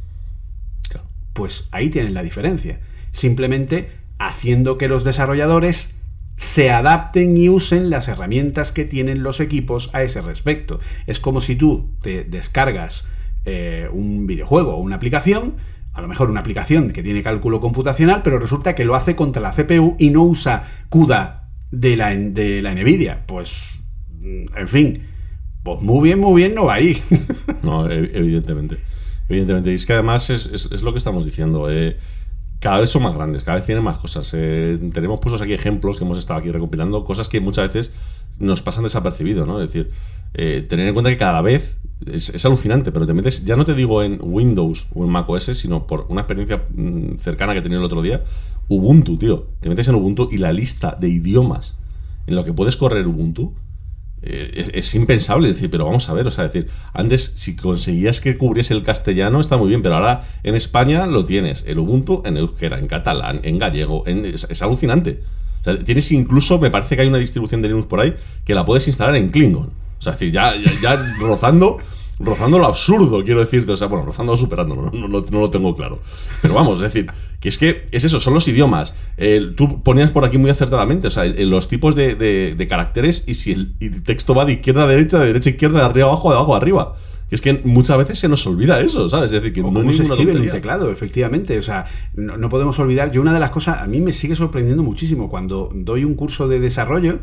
Una de las cosas que les cuento a la, gente con, con Swift UI es que tengan presente, porque claro, en Apple hay una cosa que casi nadie entiende de primeras, que es que cuando hablamos de las distintas, eh, digamos, las dimensiones de un espacio bidimensional, Apple habla del top, del bottom, que eso pues está claro, la parte alta, la parte baja, y habla de el leading y el trailing, la parte líder y la parte restante.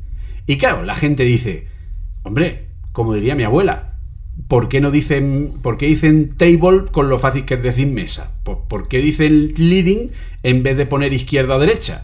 Pues porque si tú tienes la aplicación en India, en Japón, en Arabia Saudí, ahí leen de derecha a izquierda. Entonces, el leading, cuando tú lo programas, en esos idiomas está a la derecha y el trailing está a la izquierda. Y tu interfaz se pone en modo espejo de manera automática.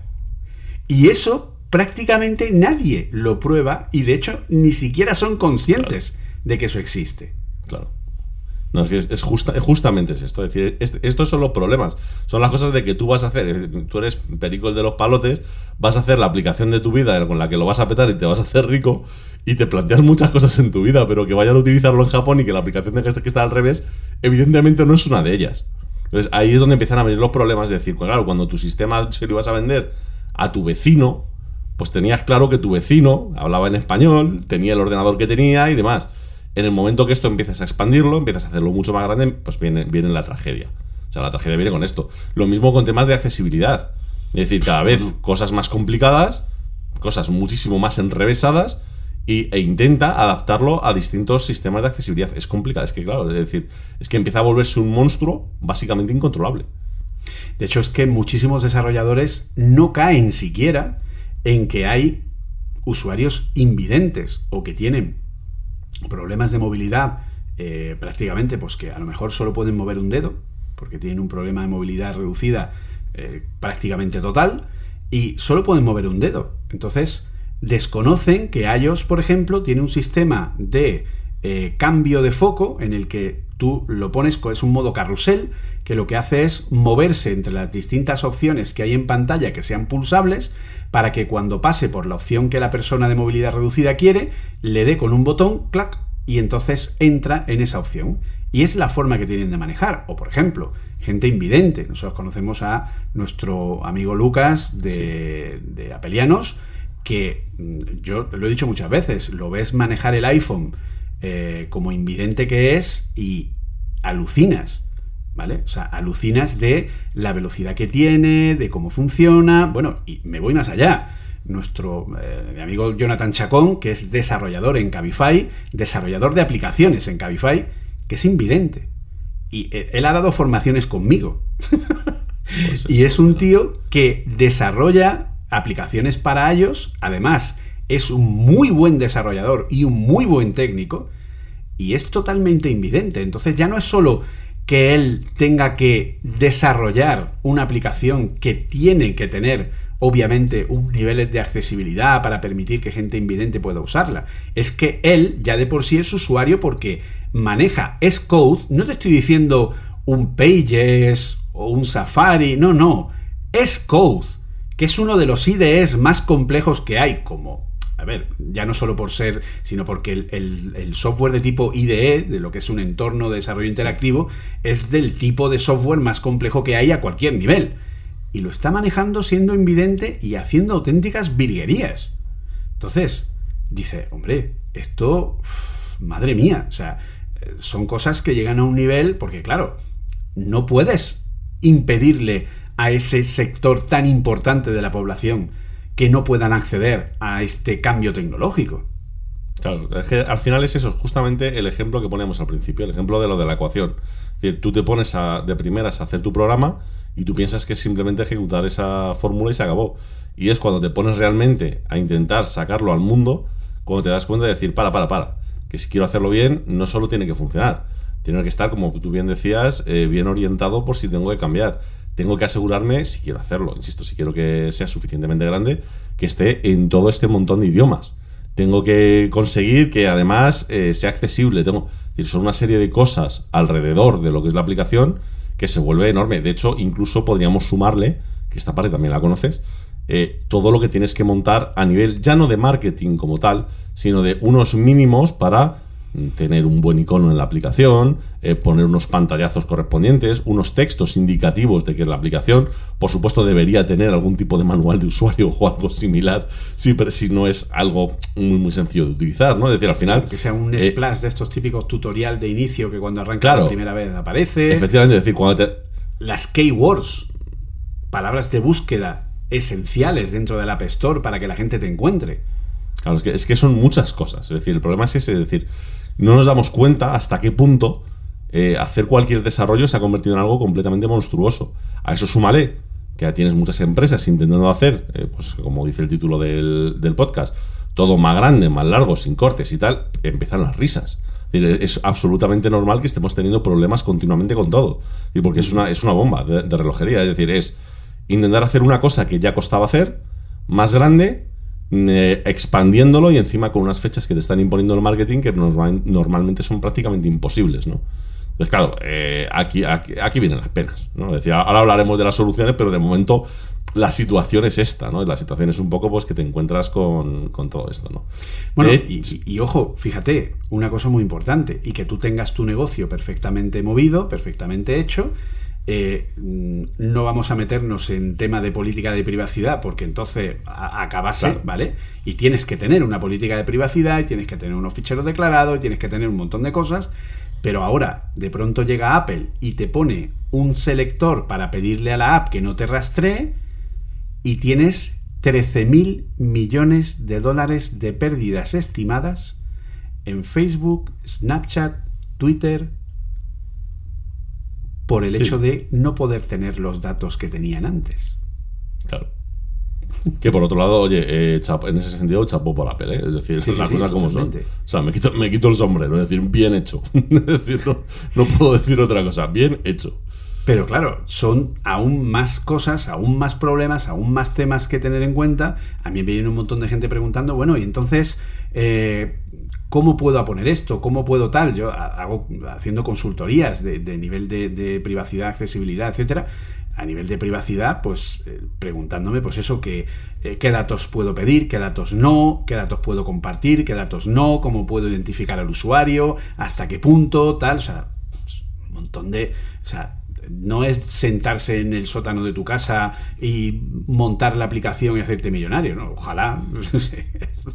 y cada día es más complejo, son muchos más factores a tener en cuenta. Sí, y esto ya a nivel de sistemas operativos y demás, pero yo por ejemplo aquí te traigo algún ejemplo de otros, otros proyectos que no tienen nada que ver con esto de la tecnología, de la electrónica de consumo y demás, como puede ser por ejemplo en los proyectos en los que yo participo en mi, en mi trabajo, proyectos de ingeniería a nivel mundial gigantescos, ¿no? O sea, nosotros estamos viendo cómo eh, el proyecto gigante, absolutamente mastodóntico de hace 10 años, eran 5, 6, 7 mil millones de dólares, euros, ¿vale? decir, dependiendo de la situación. Eh, actualmente estamos embarcados en proyectos que rondan los 20 mil millones. Es decir, el, cambio es brutal. Pero claro, el problema que tenemos es el siguiente, y es que eh, la única solución que tenemos para abordar ese tipo de proyectos es es meter más personal. Es decir, a nivel de cómo estamos funcionando, a nivel de qué estamos haciendo y demás, de momento seguimos exactamente igual. Y evidentemente, el que sea más grande no es solo una cuestión de más gente, es una cuestión de más complejidad, más interlocución, más reunión, es decir, más todo.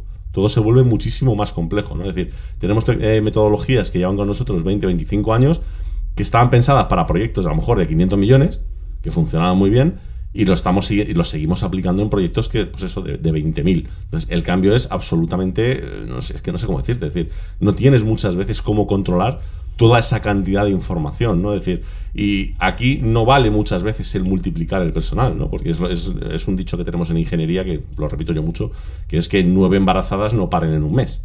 Es decir, es, tienes que hacer las cosas con cabeza, tienes que saber eh, los tiempos que hay, eh, tienes que saber si te va, es, es, difícil, es complicado y bueno, es lo que te digo, es un ejemplo más de cómo eh, no es simplemente una cuestión de eh, sistemas operativos o de películas o de juegos, está pasando en todo. Es decir, es que podríamos estar poniendo ejemplos de qué ha pasado mañana. Es decir, cada sistema que estamos viendo a nuestro alrededor va creciendo. Es decir, donde hace unos años, por ponerte un ejemplo, ¿no? Los autobuses, digamos que iban por vía libre, Ahora siguen unos horarios que más o menos se cumplen, que puedes pedir las estimaciones del móvil. Y más o menos se cumple, quiero decirte. y, lo, lo, mismo con los metros, lo mismo con, el transporte. Eh, básicamente con todo lo que estamos utilizando, es verdad, evidentemente esto es una evolución y es muy positiva. está claro que estamos mejor de lo que estábamos antes. Pero yo tengo la sensación de que no se sigue creciendo al ritmo que crece, digamos, ese desarrollo. Es decir, tendríamos que tener tecnologías en paralelo para controlar todo esto que yo creo que muchas veces ni se plantean, ¿no? Y ahí es donde nos encontramos esos agujeros. Claro, pero tú fíjate, has comentado una cosa que me ha llamado mucho la atención, que es un problema endémico también del tema del desarrollo. Eh, yo me lo he encontrado en muchas ocasiones, es decir, de pronto dices, bueno, pues el fallo de turno de Apple, ¿no? Como decía yo el otro día por Twitter, ningún nuevo producto de Apple sin su gate, ¿no? Aquí es cuestión de lanzarle el que sea. Y siempre hay alguien que te dice aquello de, es que con todo el dinero que tiene Apple, ya podía contratar gente para hacerlo bien. ¿Vale? Sí, tienes razón. Y ahora, ¿dónde encuentra gente que tenga la capacidad y el conocimiento para ser capaz de ser ingeniero de sistemas operativos. O alguien que tenga, o sea, y te lo digo, o sea, yo hoy me gano la vida con Apple Coding Academy, momento spam, hola, ¿qué tal? Si quieren información de desarrollo en entornos Apple, aquí estamos, y de hecho tenemos ahora un curso en diciembre de TDD que precisamente tiene que ver con todo esto, ¿vale? El TDD es un una forma, una filosofía de desarrollo que se basa en que vas construyendo cada pequeña... Eso que tú has comentado antes de lo que te enseñaban en programación de dividir el problema atomizándolo lo más posible al mínimo, o sea, el, divide y vencerás, ¿no? Pues esa atomización es crear ese pequeño trozo del programa para que no solo crees el trozo, sino para que ese trozo esté probado con otro trozo distinto.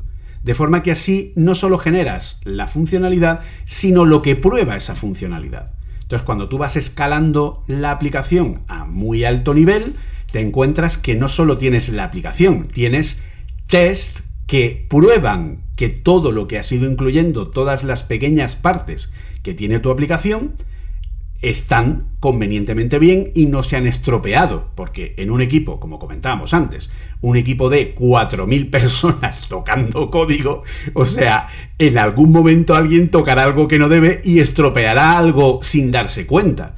Los test unitarios están para eso, para que algo que se probó que funcionaba y que la función tal que recibía dos números y devolvía la suma de ambos, sigue teniendo esa funcionalidad. Y en el momento en el que yo a esa función le creo un test que hace que 2 más 2 yo le envío, pues el ejemplo más fácil, ¿no? Yo creo una función de suma que recibe dos números y devuelve el resultado. Y, sin embargo, creo a la vez un test que le envíe 2 más 2 y compruebe que lo que devuelve es 4. Entonces, pues es una forma de probar que esa función de suma funciona.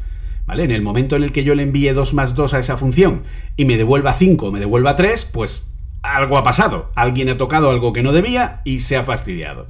¿Vale? Pues eso es la filosofía de la, eh, lo que es el desarrollo conducido por pruebas. Entonces, la complejidad que puede llegar a tener, insisto, yo me gano hoy día la vida con Apple Coding Academy porque nosotros en el año 2013 quisimos encontrar gente que tuviera la preparación suficiente y el conocimiento suficiente para trabajar conmigo desarrollando juegos y aplicaciones. No encontramos a nadie. No encontramos a nadie que tuviera la suficiente preparación. Y por eso dijimos, oye, pues podemos montar una academia, ¿no? Tuvo mi mujer la idea de decir, pues si no encontramos a nadie, ¿por qué no creamos una academia para formar a nuestros propios, eh, a, nuestros, a nuestros propios ingenieros, ¿no? Entonces, la gente hoy día dice muy libremente, ¿no? Con el dinero que tiene Microsoft, con el dinero que tiene Apple, con el dinero que tiene Google, pues que miren en el mercado y encuentren a ingenieros que arreglen las cosas. No, no, no, señores. Encontrar a alguien que tenga la capacidad, el conocimiento, la forma de eh, resolver problemas, la capacidad mental para aceptar y controlar el estrés que supone una entrega de, o sea, son muchos factores que no es nada fácil, por lo, por, porque es la pescadilla que se muerde la cola, porque como todo es cada día más grande y más complejo, cada vez es más complicado encontrar a alguien que esté preparado para ello, porque cada vez estamos más especializados en cada una de las cosas.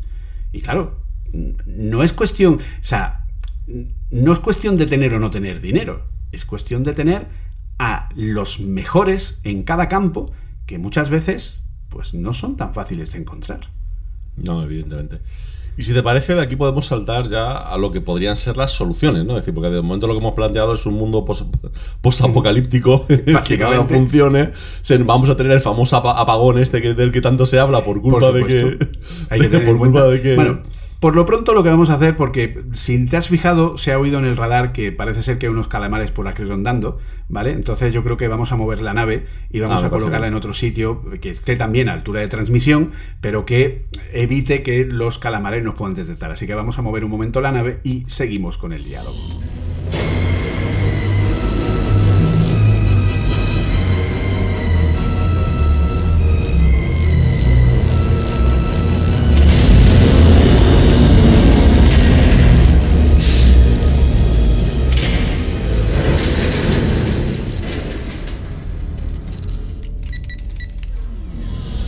Pues ya estamos en un sitio donde eh, eh, creo que estamos a salvo por ahora. Espero que no tengamos ningún tipo para de. Para vosotros habrán pasado unos segundos, para nosotros no sabéis la que se nos ha liado aquí. Ha sido Básicamente. O sea, pero bueno, por lo menos ya estamos aparentemente a salvo para otro rato más. Así que vamos a ahondar ahora, pues, lo que serían las las posibles soluciones. Soluciones, como ha dicho antes Oliver, es decir, desde un humilde punto de vista de intentar, pues bueno, aportar pues nuestra visión, en nuestra experiencia, qué cosas podrían ayudar a que todo esto, a que este problema, que, en fin, creo que es endémico y que es muy complicado de solucionar, pues se pueda encontrar o se puedan aplicar nuevas formas que ayuden a, a controlar un poco más a la bestia, ¿no? Como se diría. Sí, sí. Yo creo que, para empezar, yo creo que deberíamos tocar el tema que mucha gente se estará planteando y es el tema de las inteligencias artificiales. Es decir, en el momento en el que tienes un problema que te es difícil de abordar, pues afortunadamente estamos empezando a descubrir y a funcionar con unos sistemas de aprendizaje automático y demás que pueden echarnos una mano a la hora de, funcionar con todo esto, ¿no? Es decir, lo hablamos en el episodio anterior, ¿no? Fijaos todo lo que está pasando con las betas, de, pues, tanto de Windows como de iOS, macOS y demás, que eh, primero las ponen públicas para intentar recibir información, pero por otro lado tienen dos problemas. Uno, que mucha de la información que reciben no es demasiado fiable por el tipo de usuario que lo está utilizando, y por otro lado que en muchas ocasiones no son capaces de manejar toda la cantidad de información que les llega. Es decir, no se sabe qué es peor, si que la gente no dé información de los fallos de las betas o si cada usuario cada vez que encuentra un fallo lo reportase. Y serían dos situaciones bastante complicadas. Y que reporte fallos que no lo son, o faltas de entendimiento de uso, o que mm, opiniones de que a ellos les gustaría que fuera de otra forma, porque mm, aquí todos somos entrenadores, entrenadores de fútbol o médicos desde que nacemos, cosas así, ¿no? Sí, sí, sí, totalmente. De hecho, ahora todos somos especialistas en redes eléctricas. Es decir, todos sabemos que España evolucionado. Hace unas semanas éramos vulcanólogos y ahora somos expertos en, energía eléctrica y generación. Exactamente. Entonces, bueno, eh, al final yo creo que llegados a este punto, bueno, afortunadamente estamos en un momento en el que estas tecnologías pueden entrar y pueden empezar a ayudar un poquito en, todas estas labores, ¿no? Tenemos aquí como ejemplos posibles, por nombrar, ¿no? Cosas que se podrían hacer, empezando desde lo más básico que sería en la propia generación del código del sistema y tal, pues algo tipo pues como lo del GitHub Copilot, que yo creo que ya hemos hablado de ello, si no juntos, por separado seguro, lo, hemos comentado, ¿no? Que es este sistema de OpenAI que lo que consigue básicamente es eh, esos pequeños trozos de código en los que tienes que hacer eh, pequeñas funciones para ir completando algunas cosas que tienes que hacer en tu programa, no tener que hacerlas tú, mismo, eh, tú solo, sino eh, disponer de una especie de becario, por llamarlo de alguna forma, automatizado, que te permite pues funciones tipo, mmm, calculame si es par o impar, o hazme una llamada a tal función de Google, o hazme una llamada a tal función de tal librería, con solo escribir, digamos, lo que quieres hacer, te desarrolla ese trozo de código y además integrado con tus variables, integrado con lo que estás haciendo y demás, ¿no? Cosa que, pues, evidentemente, pues, puede llegar a ser muy útil, ¿no? Eso de alguna forma quitaría esa necesidad a lo mejor de añadir, por poner un ejemplo un poco absurdo, ¿no? Es decir, en estos proyectos que estamos hablando de sistemas tan grandes, es lo que estamos diciendo. Muchas veces no beneficia meter mucha más gente en el proyecto, porque al final solo vas a generar malentendidos. Si estás metiendo a una sola, y aquí voy a poner por favor muy entre comillas, persona, ¿no? Por decirlo de alguna forma, que es el GitHub Copilot, que es el que te va a generar todo ese montón de código, que a lo mejor va a ser un relleno de cosas que tienes que hacer, pues digamos que puede ser más fácil el coordinarlo todo, ¿no? Porque no es lo mismo tener a, por poner un ejemplo, 20 ingenieros con el copilot haciendo ciertas cosas, que tener a 30 para hacer el mismo trabajo. Es más fácil comunicarse entre 20 que comunicarse entre 30. A pesar de que 10 de ellos, en este caso sustituidos por el copilot, fuesen cosas muy básicas. Pero si por lo menos siempre se sigue más o menos la misma metodología y se sigue en la misma línea, pues vas a conseguir que sea más fácil el hacer ese desarrollo. ¿no? Sí, de hecho, eh, porque puede haber gente que no lo vea, y yo creo que la forma de verlo de una manera más clara es pensar. A día de hoy todos sabemos que eh, hay una web todos los desarrolladores sabemos que hay una web mágica que todos visitamos todos los días y el que diga lo contrario eh, miente cual bellaco y el día que se caiga, día que no se trabaja en las empresas de desarrollo de todo el mundo, que es stackoverflow.com. Es una página que básicamente se basa en un foro de preguntas y respuestas. Alguien llega y dice, oye, eh, no sé cómo hacer esto y lo intento hacer de esta forma, pero no me sale. Alguien sabe cómo y entonces pues llega gente, responde, hay unos niveles de reputación en cuanto a que si la respuesta es correcta, pues te pueden votar positivamente y eso repercute en tu perfil, etcétera.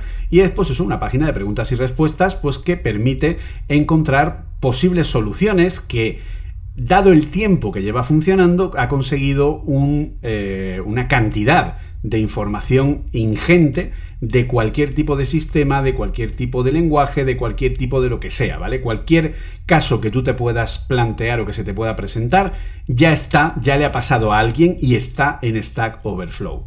Pero cuando tú buscas la solución de un problema en Stack Overflow, puedes encontrar muchas soluciones del mismo problema.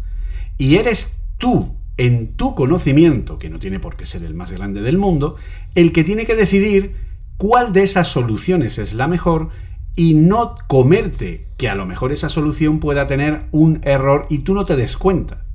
Entonces, un GitHub Copilot, lo bueno que tiene es que te va a filtrar esas soluciones menos eficientes y te va a dar siempre y cuando, obviamente, el GPT-3 mm, esté bien entrenado, con buena cantidad de código, etcétera, que hombre, digo yo que en GitHub buen código debe haber, eso espero, ¿vale? Eh, que algunos se preguntan, hombre, ¿y cómo es que Microsoft da GitHub gratis y tal? Pues, pues ahí tienen la explicación, porque si no, no habría, No, no habría Copilot. Efectivamente. Entonces, eh, pues bueno, en ese sentido, lo bueno que tiene Copilot es que te puede dar una solución mucho más enfocada y no un montón de posibles soluciones y ahora tú tienes que elegir. Entonces, si vamos todos a lo que se entiende como la buena práctica para aplicar determinados tipos de algoritmo, pues obviamente es más difícil que se presente un error entre medias. Eso puede llegar incluso a más, porque uno de los casos que se están intentando plantear es que las inteligencias artificiales, que los modelos entrenados sean capaces de interpretar el código y encontrar fallos en el propio código, fallos que solo darían en tiempo de ejecución o fallos que podrían provocar errores 0DI que son problemas de seguridad bastante serios y que es un problema endémico de cualquier tipo de sistema que tenemos hoy día o de software y que es prácticamente imposible con los métodos que tenemos hoy día de corregir, ¿vale? Nosotros vemos todos los días y volvemos a lo mismo, a mí me lo han repetido muchas veces. Eh, es que, ¿por qué no, por qué sigue habiendo fallos de seguridad? ¿Por qué no los arreglan? Pues porque la complejidad es tan grande que es imposible que una persona o personas eh, sepan todo lo necesario para eso. Entonces, ¿qué pasa? Que llega la conferencia de seguridad de turno y lo primero que hacen es que en 5 minutos han reventado Safari, en el minuto 6 han reventado Chrome, en el minuto 7 han reventado iOS y en el 8 han reventado Android. Y ya está. Y en el 9 macOS y en el 11 Windows. Y a veces cambian el, orden. Sí, de hecho, eh, corrígeme si me equivoco, pero de cabeza te diría que en los últimos 10 años los tiempos se han ido acortando. Porque yo recuerdo, yo recuerdo que cada vez tardan menos. no, no, claro, por eso te digo, o sea, yo recuerdo que por 2010 había algunos sistemas puntuales, ¿no? Es decir, a lo mejor pues una edición de Safari o una edición de Chrome, bueno, de Chrome no tanto, pero de Firefox o una edición que no había huevos de reventarla. Pero es que ahora literalmente la revientan todas en menos de 10 minutos. Sí. O sea, es, espectacular. Y, evidentemente no es porque de repente todos se hayan vuelto más incompetentes, sino porque evidentemente hay algo más detrás de todo esto, ¿no? Claro, porque no hay forma de, o sea, la cantidad de comprobaciones, o sea, en un lenguaje como C, para que no se te inyecte un tipo de dato incorrecto o para que un dato que tú almacenas no tenga un overflow en el que supere la cantidad de espacio que tiene reservado para ser almacenado, supone que no es cuestión de, pues tienes que mirar este código o el otro. No, no, es que a lo mejor son, pues, no te exagero, 50.000, 60.000 posibles puntos de entrada, 100.000 posibles puntos de entrada, en el que todos tienen que estar validados y en el que uno se ha escapado, no se sabe muy bien por qué, o no hemos caído, o no se sabe por dónde ha salido, o es algo que no debería estar ahí, aquello que hemos comentado de los 150 gigas que en una semana se convierten en 80, pues son cosas que no deberían estar ahí. Pues trozos de código muchas veces consiguen comprometer a nivel de seguridad un sistema con partes de pruebas que se pusieron ahí para poder verificar algo y que luego se les ha olvidado quitarlo o lo han deshabilitado de una forma incorrecta en el que han podido rehabilitarlo eh, de alguna forma. O sea, insisto, el nivel de complejidad es tan enorme que protegerse contra todo eso es prácticamente imposible. Pero si tienes un sistema de IA que pueda ser capaz de, en base a una serie de entrenamientos o de métodos de explotación, encontrar huecos e ir reportándolos y decir, oye, esto está aquí, porque muchas veces hay gente que también dice, no, no, es que en tal conferencia de desarrolladores le han sacado los colores a Windows, a Apple, a no sé quién, y han dicho que este es el error, toma Apple y corrígelo. Vale, pero es que en muchas ocasiones corregirlo no es tan sencillo, porque hay que replicar el error. y hay que replicarlo sabiendo en qué código está y cómo va a afectar ese cambio del código a lo que es el funcionamiento. No podemos olvidar, por ejemplo, el famoso fallo que, oh, resulta que a la gente parece que se le ha olvidado que los famosos Spectre y Meltdown siguen estando ahí y no han desaparecido. Sí, sí, sí, sí, sí. Entonces, dices, ¿qué es Spectre y Meltdown? El famoso error de los procesadores Intel en el que a partir del uso de la caché hay formas de meterse en esa caché y extraer datos de la memoria protegida de otras aplicaciones. Y dices, bueno, pues que Intel lo arregle. No, no lo puede arreglar. Porque precisamente eso es lo que hace que Intel funcione a la velocidad que funciona a día de hoy. Si parchean eso para que no pueda hacerse, inmediatamente todos los procesadores bajarían de un 20 a un 30% de rendimiento, si no más. Pues no se puede parchear. Por eso se habla de la mitigación de los errores, que es parchear casos concretos de explotación del error, pero sin solucionar el error, esperando y confiando que no se encuentren nuevas formas de explotarlo y tapar solo ese agujero pero solo el agujero, pero la pared de escayola que van saliendo los agujeros mm, aleatoriamente, eso no se puede cambiar por otro tipo de material. Porque entonces aumentamos el peso del barco y nos hundimos, por poner un ejemplo. ¿Vale? el segundo método que nosotros estábamos aquí planteando lo has comentado antes, que es el tema del TDD. Esto te lo dejo a ti porque si me pongo tengo que hablar yo de eso a mí me puede dar algo, ¿sabes? Es decir, tú sabes de eso, comenta lo que quieras además de lo que has comentado antes y ya está. Eso te lo voy a dejar. No, básicamente el TDD ya lo he comentado antes. Es una forma, lo que pasa que no es el método mágico. El TDD prueba aquello que ya se ha probado que funciona. Pero, claro, el problema es que si yo pruebo, esto lo vas a entender yo creo que perfectamente. O sea, si yo creo el mecanismo de un reloj y pruebo cada una de las piezas por separado, cuando las junto me garantiza que el reloj va a funcionar. No, en absoluto. pues eso es el TDD, que es el que tú puedas probar cada pieza por separado, te garantiza que efectivamente ese sistema va a ser más estable, pero el problema es que cuando lo juntas te puedes encontrar determinados casos que no puedan ser contemplados, porque tendrías también que controlarlos. Entonces TDD es bueno como un sistema de prevención de, eh, digamos, de errores provocados por regresiones, por cosas que funcionaban y han dejado de funcionar, pero no es bueno en cuanto a encontrar bugs, a encontrar problemas cuando juntas todas las piezas que no deberían suceder, porque para ese caso también tendrías que aplicar TDD a más niveles, no solo a nivel de la primera pieza, sino a nivel de procesos completos, ¿vale? ¿Y qué es lo que sucede? Claro, entonces, ¿qué es lo que sucede en un proyecto de, ingeniería, por ejemplo, cuando se plantea un método para prevenir posibles errores que va a dilatar presupuesto y tiempo del desarrollo? Pues que muchas veces se dice, mm, ¿y no se puede reducir un poco más el tiempo? ¿Y no puede reducirse un poco más? Eso pasa con el desarrollo.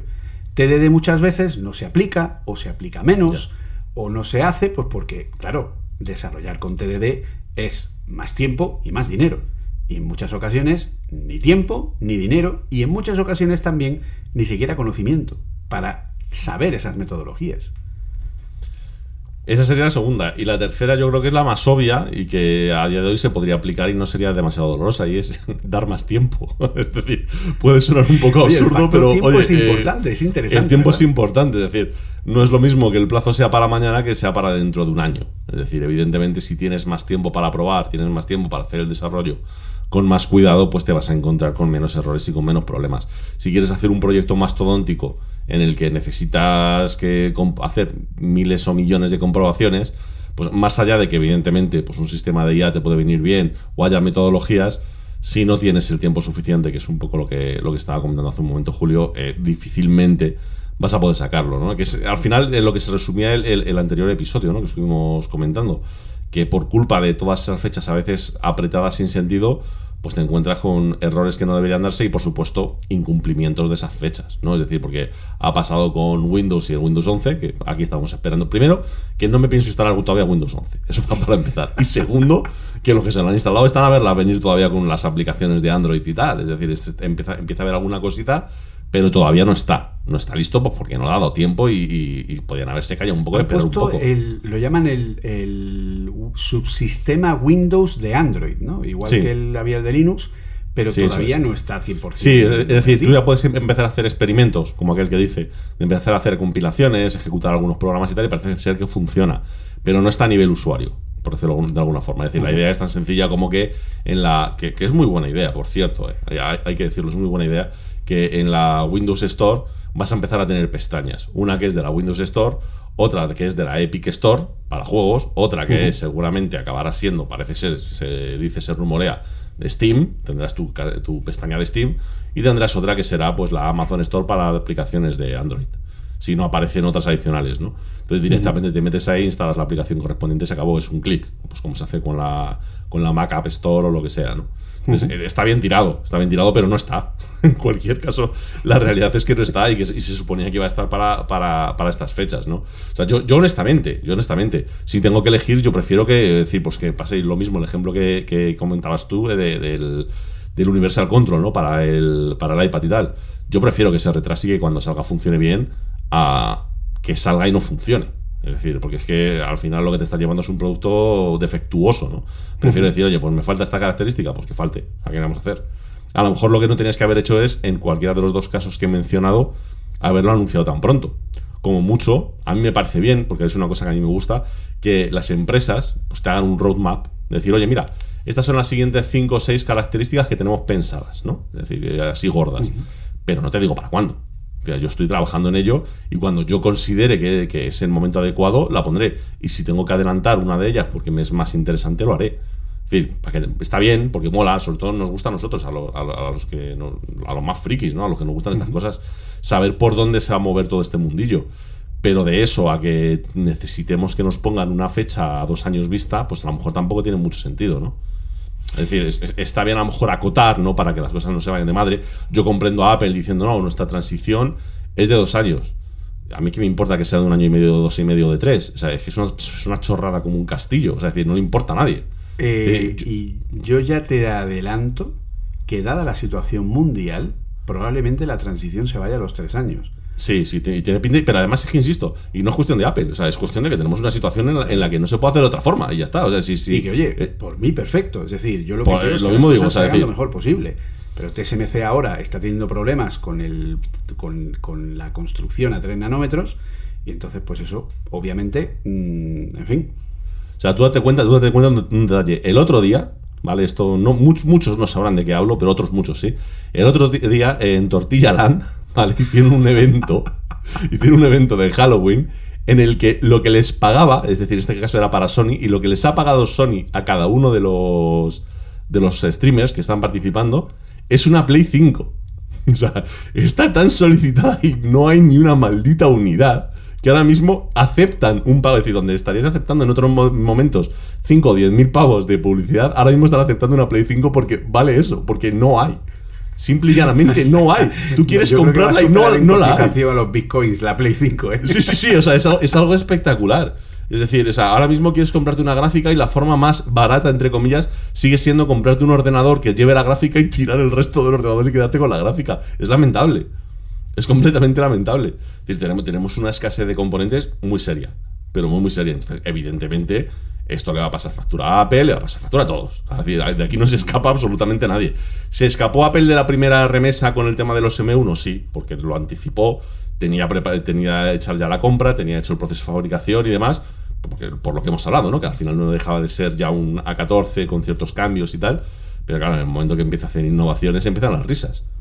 Pero no por culpa de Apple, es que la situación está así. O sea, es decir, no, hay que darle tantas vueltas. Lo mismo podríamos decir con, con Nvidia, lo mismo podemos decir. Están todos, es decir, Nvidia se suponía que según su roadmap ya habría sacado la 4090. Porque tenían pensado empezar a hacer actualizaciones de a, año vista. Y no ni está ni se le espera. No sé si me explico, porque claro, está, no, consigues ni las básicas como para intentar hacer eh, virguerías. De hecho, están corriendo más ahora mismo para hacer tarjetas para temas de criptomonedas, que tienen una demanda que además le- les, podría aflojar la demanda del resto de, equipos, como para intentar otra cosa, ¿no? Es decir, la situación en la que es. Entonces, es, es, es lo que te digo, es decir, eh, hay que ser consciente de que, oye, está muy bien poner fechas, está muy bien, y te lo dice alguien que lleva proyectos, establecer unas cotas de tiempo para que las cosas no se vayan de madre, porque como digas, oye, cuando sea, no, cuando sea se te va al infinito. Es decir, eso tampoco lo puedes hacer así. Pero hombre, una cosa es decir, oye, a dos años vista, y si son, y si es un año y medio bien, y si son dos años y medio, pues bien también. Y otra cosa es que te, te llegue alguien y te ponga una fecha específica. Eso es completamente distinto, ¿no? Que al final es un poco lo que está pasando.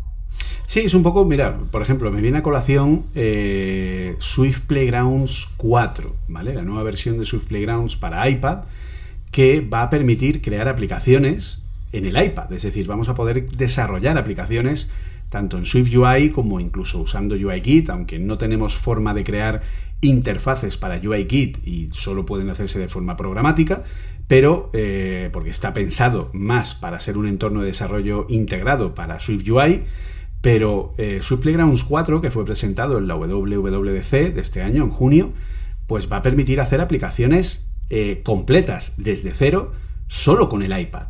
No vamos a necesitar un Mac para crear aplicaciones para iPhone o para iPad y tampoco para subirlas al App Store. Se van a subir directamente desde Swift Playgrounds 4. Pero Apple dijo Fall 2021, o sea, como en otoño, eh, end of the year, ¿no? Como a finales de año. Y no hemos vuelto a saber absolutamente nada de la aplicación. No ha habido betas, no ha habido información, no ha habido nada. Se habló de Swift Playgrounds 4 en, en la segunda keynote, en la Platform State of the Union. No se ha vuelto a hablar absolutamente nada del programa. Y el otro día salió eh, la versión 13.2 beta de Scouth. Y cuando han ido a probarla y abrirla, ¡pum! Mágicamente en el selector de plantillas para nuevo proyecto aparece Swift Playgrounds App. Y todo el mundo, ¡Ah! Dios, esto es, puede que esté a punto de llegar. Entonces, ¿cuándo va a llegar? Cuando esté preparada. Apple no ha dado fechas, no ha dicho absolutamente nada, lo ha presentado y ha dicho, de aquí a fin de año, cuando esté está. Como tú has dicho, pongo una fecha límite para no irme a 2025, digo finales de año y finales de año puede ser octubre, noviembre o el 15 de diciembre, sigue siendo finales de año. Sí, sí, 30, es lo que se dice siempre. O sea, final de un mes es el 31 del mes. Exacto. esto es así. Exacto. Así que bueno, pues entendemos que en ah, probablemente a primeros de diciembre llegará la versión 13.15.2 de eh, iOS y de iPadOS y del resto de sistemas. Y con esa versión pues llegará Swift Playgrounds 4, que será una muy buena incorporación de elementos, ¿vale? Y entonces, bueno, pues la verdad que eh, la posibilidad de crear aplicaciones así, pues va a estar muy bien. Y lo mismo pasa, pues con el Universal Control, el tema de pues, poder tener un iPad y un Mac y poder pasar el ratón del iPad al Mac y poder arrastrar cosas del Mac al iPad y del, iPad al Mac. Eh, pero claro, eh, ¿cuántos casos de uso tiene esa funcionalidad? ¿Cómo hay que probarla? Pues imagínate. Entonces, claro, pues Apple ha preferido en ese sentido, y a Dios gracias, no sacarla directamente. Porque tú fíjate, acuérdate que hablamos de la versión 15, de que no era muy conveniente, tal y cual, ya tenemos la 15.1. Eh, la- de la 15.0 a la 15.1 ha pasado apenas un mes. Sí. ¿Tú no crees que hubiéramos merecido, hubiéramos dicho todo, mira, yo me espero un mes más? Sí, o sea, sin, lugar, sin a dudas. ¿Por qué tengo que pasar un mes chungo De penurias. de penuria sin sentido? ¿Vale? Y este año tampoco ha sido tan dramático. No, pero, pero volvemos a lo de siempre. Es que incluso los años que no son dramáticos, no son no olvidemos, no son dramáticos para la mayoría. Pero, es que sí usuarios de iOS, que hay mil millones. Claro. O sea, de mil millones te sale un uno por mil que tiene problemas y estamos hablando de. de, de mil o sea, de, de un millón de personas que están a lo mejor sin poder utilizar el dispositivo. y que no le funciona el reloj, o que. Claro, es, se es que, es, que es, una- es que es que lo que te digo, es decir, incluso, incluso en una, en una release buena, ya tienes un porcentaje de usuarios alto, alto, un número importante de gente que va a poder estar con muchos problemas en el dispositivo. Si sale una release regulerilla, es que ya estamos hablando de decenas de millones de personas. Es que se dice muy rápido, es que es lo de siempre, ¿no? Eh, muchas veces no medimos lo que impacta, ¿no? El, tener un problema en un sistema de estos. Entonces, por eso te digo que yo, cuando hacen un cambio de estos, oye, con cuidadito, con cuidadito. A mí, honestamente, es decir, me parece un poco irónico, pero la estrategia que ha seguido Apple con lo del iOS 15 no me ha parecido mal. La de decir, no, no, aquí tienes 14.8 y abajo, si tú quieres, si ves Si qué te tal, si ves qué tal, te puedes actualizar a iOS 15, pero yo de momento no te lo estoy sugiriendo. Oye, irónico es porque siempre Apple ha, ha- ha sido el adalid, ¿no? De siempre la última versión, actualizando. Pero oye, que no me parece mal, ¿eh? O sea, decir, que, que te lo, di- lo digo completamente en serio, que me parece el que es la, la, la opción inteligente y me parece que es la opción responsable el decir, oye, vamos a tratar a esta versión punto cero con cuidado. ¿Vale? Es decir, que ya llevamos demasiados años con, con tortazos en la primera versión. mm, Tampoco te vamos a animar a que la ponga. Es decir, si no, no insisto, no es cuestión de decir no la pongas, es cuestión de decir mm, espera que esté terminada. Entonces, y cuando esté terminada, todo el mundo actualiza y se acabó. Sin, sin ¿Qué es lo mayor que ha problema, pasado? ¿no? Claro, que es lo que ha pasado con Monterrey. Monterrey, la nueva versión de MacOS, eh, ya ahora ya 12, ¿vale? Hemos saltado eh, de versión en versión más rápido que otra cosa, de, de versión mayor. Eh, pero eh, MacOS Monterrey, eh, yo no esperaba que fuera tan bien como va. Es decir, es que eh, una vez tienes la versión 12, te das cuenta que Big Sur era una beta de Monterrey. No, y no, dices, estoy- pero estoy bueno, convencido, ¿esto estoy ¿Cómo es convencido. posible? Estoy convencido. Pero al hecho- final hecho- ha salido y ha salido pues con una calidad como lanzamiento que yo creo que no había visto en Apple desde hacía muchísimos años. Oye, pues a, ver así, si se- no carente de pequeños problemas, sobre todo con los equipos nuevos. ¿Vale? Donde hay problemas son con los nuevos M1 Pro y M1 Max, que obviamente son equipos nuevos y que, en fin, pues, ¿qué vamos a contar de la beta? Pero eh, en un equipo como el M1, como el que tengo yo, Monterrey ha sido, vamos, o sea, mm, magia, maravilloso. O sea, como decir, Apple, mm, por favor, há- há- házmelo así siempre, no no cambies. ¿Vale? Claro. O sea, si, si la, la- la cosa es esa, es tiempo. O sea, que era este último punto.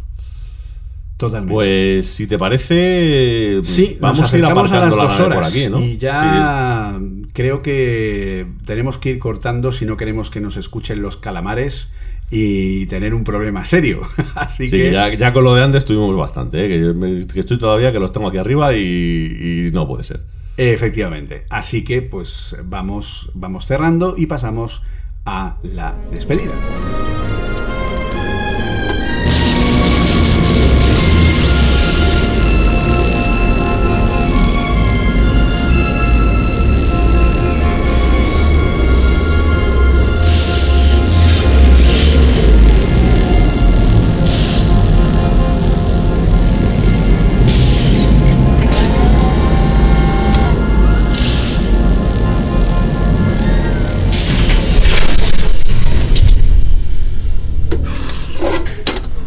Pues ya tenemos aquí aparcada la nave perfectamente, así que ya podemos despedirnos y ya pues volvemos a nuestro a nuestro lugar dentro de Matrix y ya pues hasta el próximo episodio.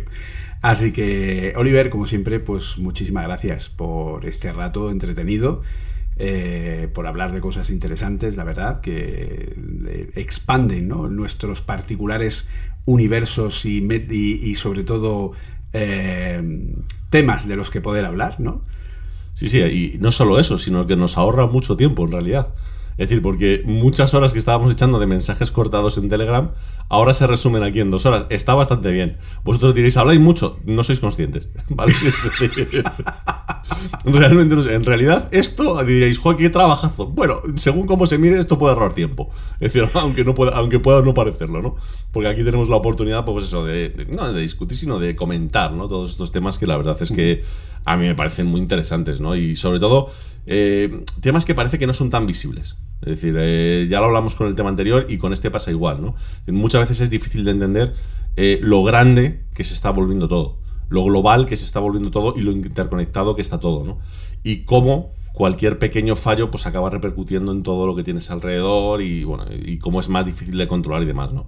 Entonces, bueno, a mí ya te digo, se nos ocurrió esta idea de hablar de este tema un poco a raíz del anterior. De decir, sí, hemos hablado de todo esto, pero tú fíjate todo este melón que podemos abrir aquí hablando, pues eso, de, de que no es solamente una cuestión que parecía, ¿no? Que el anterior hablábamos nada más que de los problemas del marketing. Sí, el marketing está por ahí, nos está haciendo la vida muy difícil y tal, pero también es verdad que en ocasiones son los propios desarrolladores, las propias marcas y demás, y aquí me incluyo yo también con mi trabajo y todo, a los que se nos va un poco de las manos el, intentar hacerlo crecer todo, ¿no? Es decir, a veces, a veces es un poco complicado. Efectivamente, a veces las cosas son demasiado grandes y muy manejables y no es tan fácil encontrar a gente que tenga el nivel para poder llevar todo lo que hay que llevar y el nivel al que hay que llevarlo. Entonces, bueno, pues al final, eh, bueno, creo hemos intentado aportar nuestro pequeño granito de visión sobre el problema, nuestro posible granito de posibles soluciones desde nuestro pequeño rincón aquí aislados a, pues, creo que a 5 o 6 niveles de Sion, más o menos, de la entrada norte. Sí, en, eh, en el 5B, exactamente. Exactamente, ahí. que estaba, que era el que quedaba libre, porque el otro se lo ha llevado Niobe y a saber cuándo vuelve. Esta mujer, de verdad. Sí, además que se, se, pone, se pone muy pesada ¿eh? con el tema de las transmisiones. Últimamente hay, que, hay, que, hablar, esto hay que hablarlo, ¿eh? ¿eh? Te van a oír y tal, y no sé qué. Pues, en fin, hay, que hablarlo con el, con el comandante. Así que bueno, pues, eh, pues eso. Eh, ya saben que pueden encontrarnos eh, a mí personalmente, pues en, Twitter como JCF Munoz o también pues ya saben que también eh, aquí en la red Cuonda pues tengo el podcast Apple Coding, el Apple Coding Apple Coding Daily y que además acabo de publicar eh, pues hace muy poco mientras estamos grabando el mega análisis de los M1 Max y M1 Pro, de los nuevos procesadores de Apple, donde pues los analizo, los veo en profundidad y tal, así que si les apetece pues ahí tienen el, lo que es eh, poder verlo. Así que bueno, pues eh, como siempre, muchísimas gracias por estar aquí, por apoyarnos y por seguir escuchándonos y espero que les haya gustado. Y por mi parte, pues muy fácil, eh, arroba Oliver Navani, Twitter, Instagram, todas las redes, más o menos se me encuentra fácil. Todas las tardes en Twitch, en Se Dice Mashine.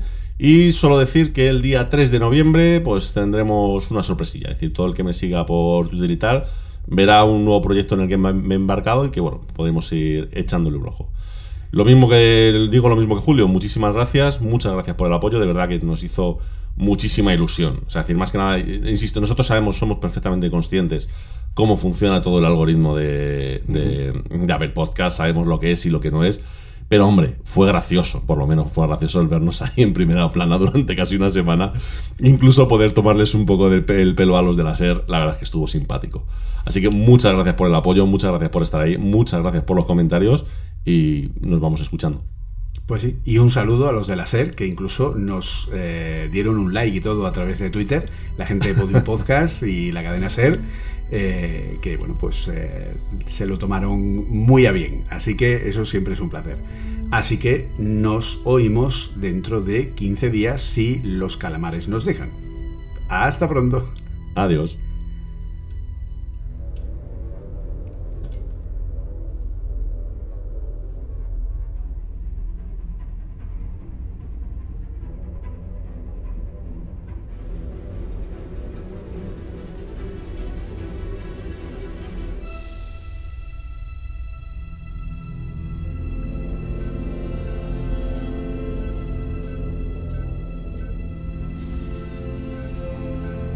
Sabemos que estáis ahí. Percibimos vuestra presencia. Sabemos que tenéis miedo, nos teméis a nosotros. Teméis el cambio, pero no conocemos el futuro. No hemos venido para deciros cómo acabará todo esto. Al contrario, hemos venido a deciros cómo va a comenzar. Vamos a terminar el episodio y vamos a enseñarles a todos lo que vosotros no queréis que vean. Les enseñaremos un mundo sin vosotros. Un mundo sin marketing y sin controles, sin límites ni fronteras. Un mundo donde cualquier cosa sea posible. Lo que hagamos después es una decisión que dejo en vuestras manos.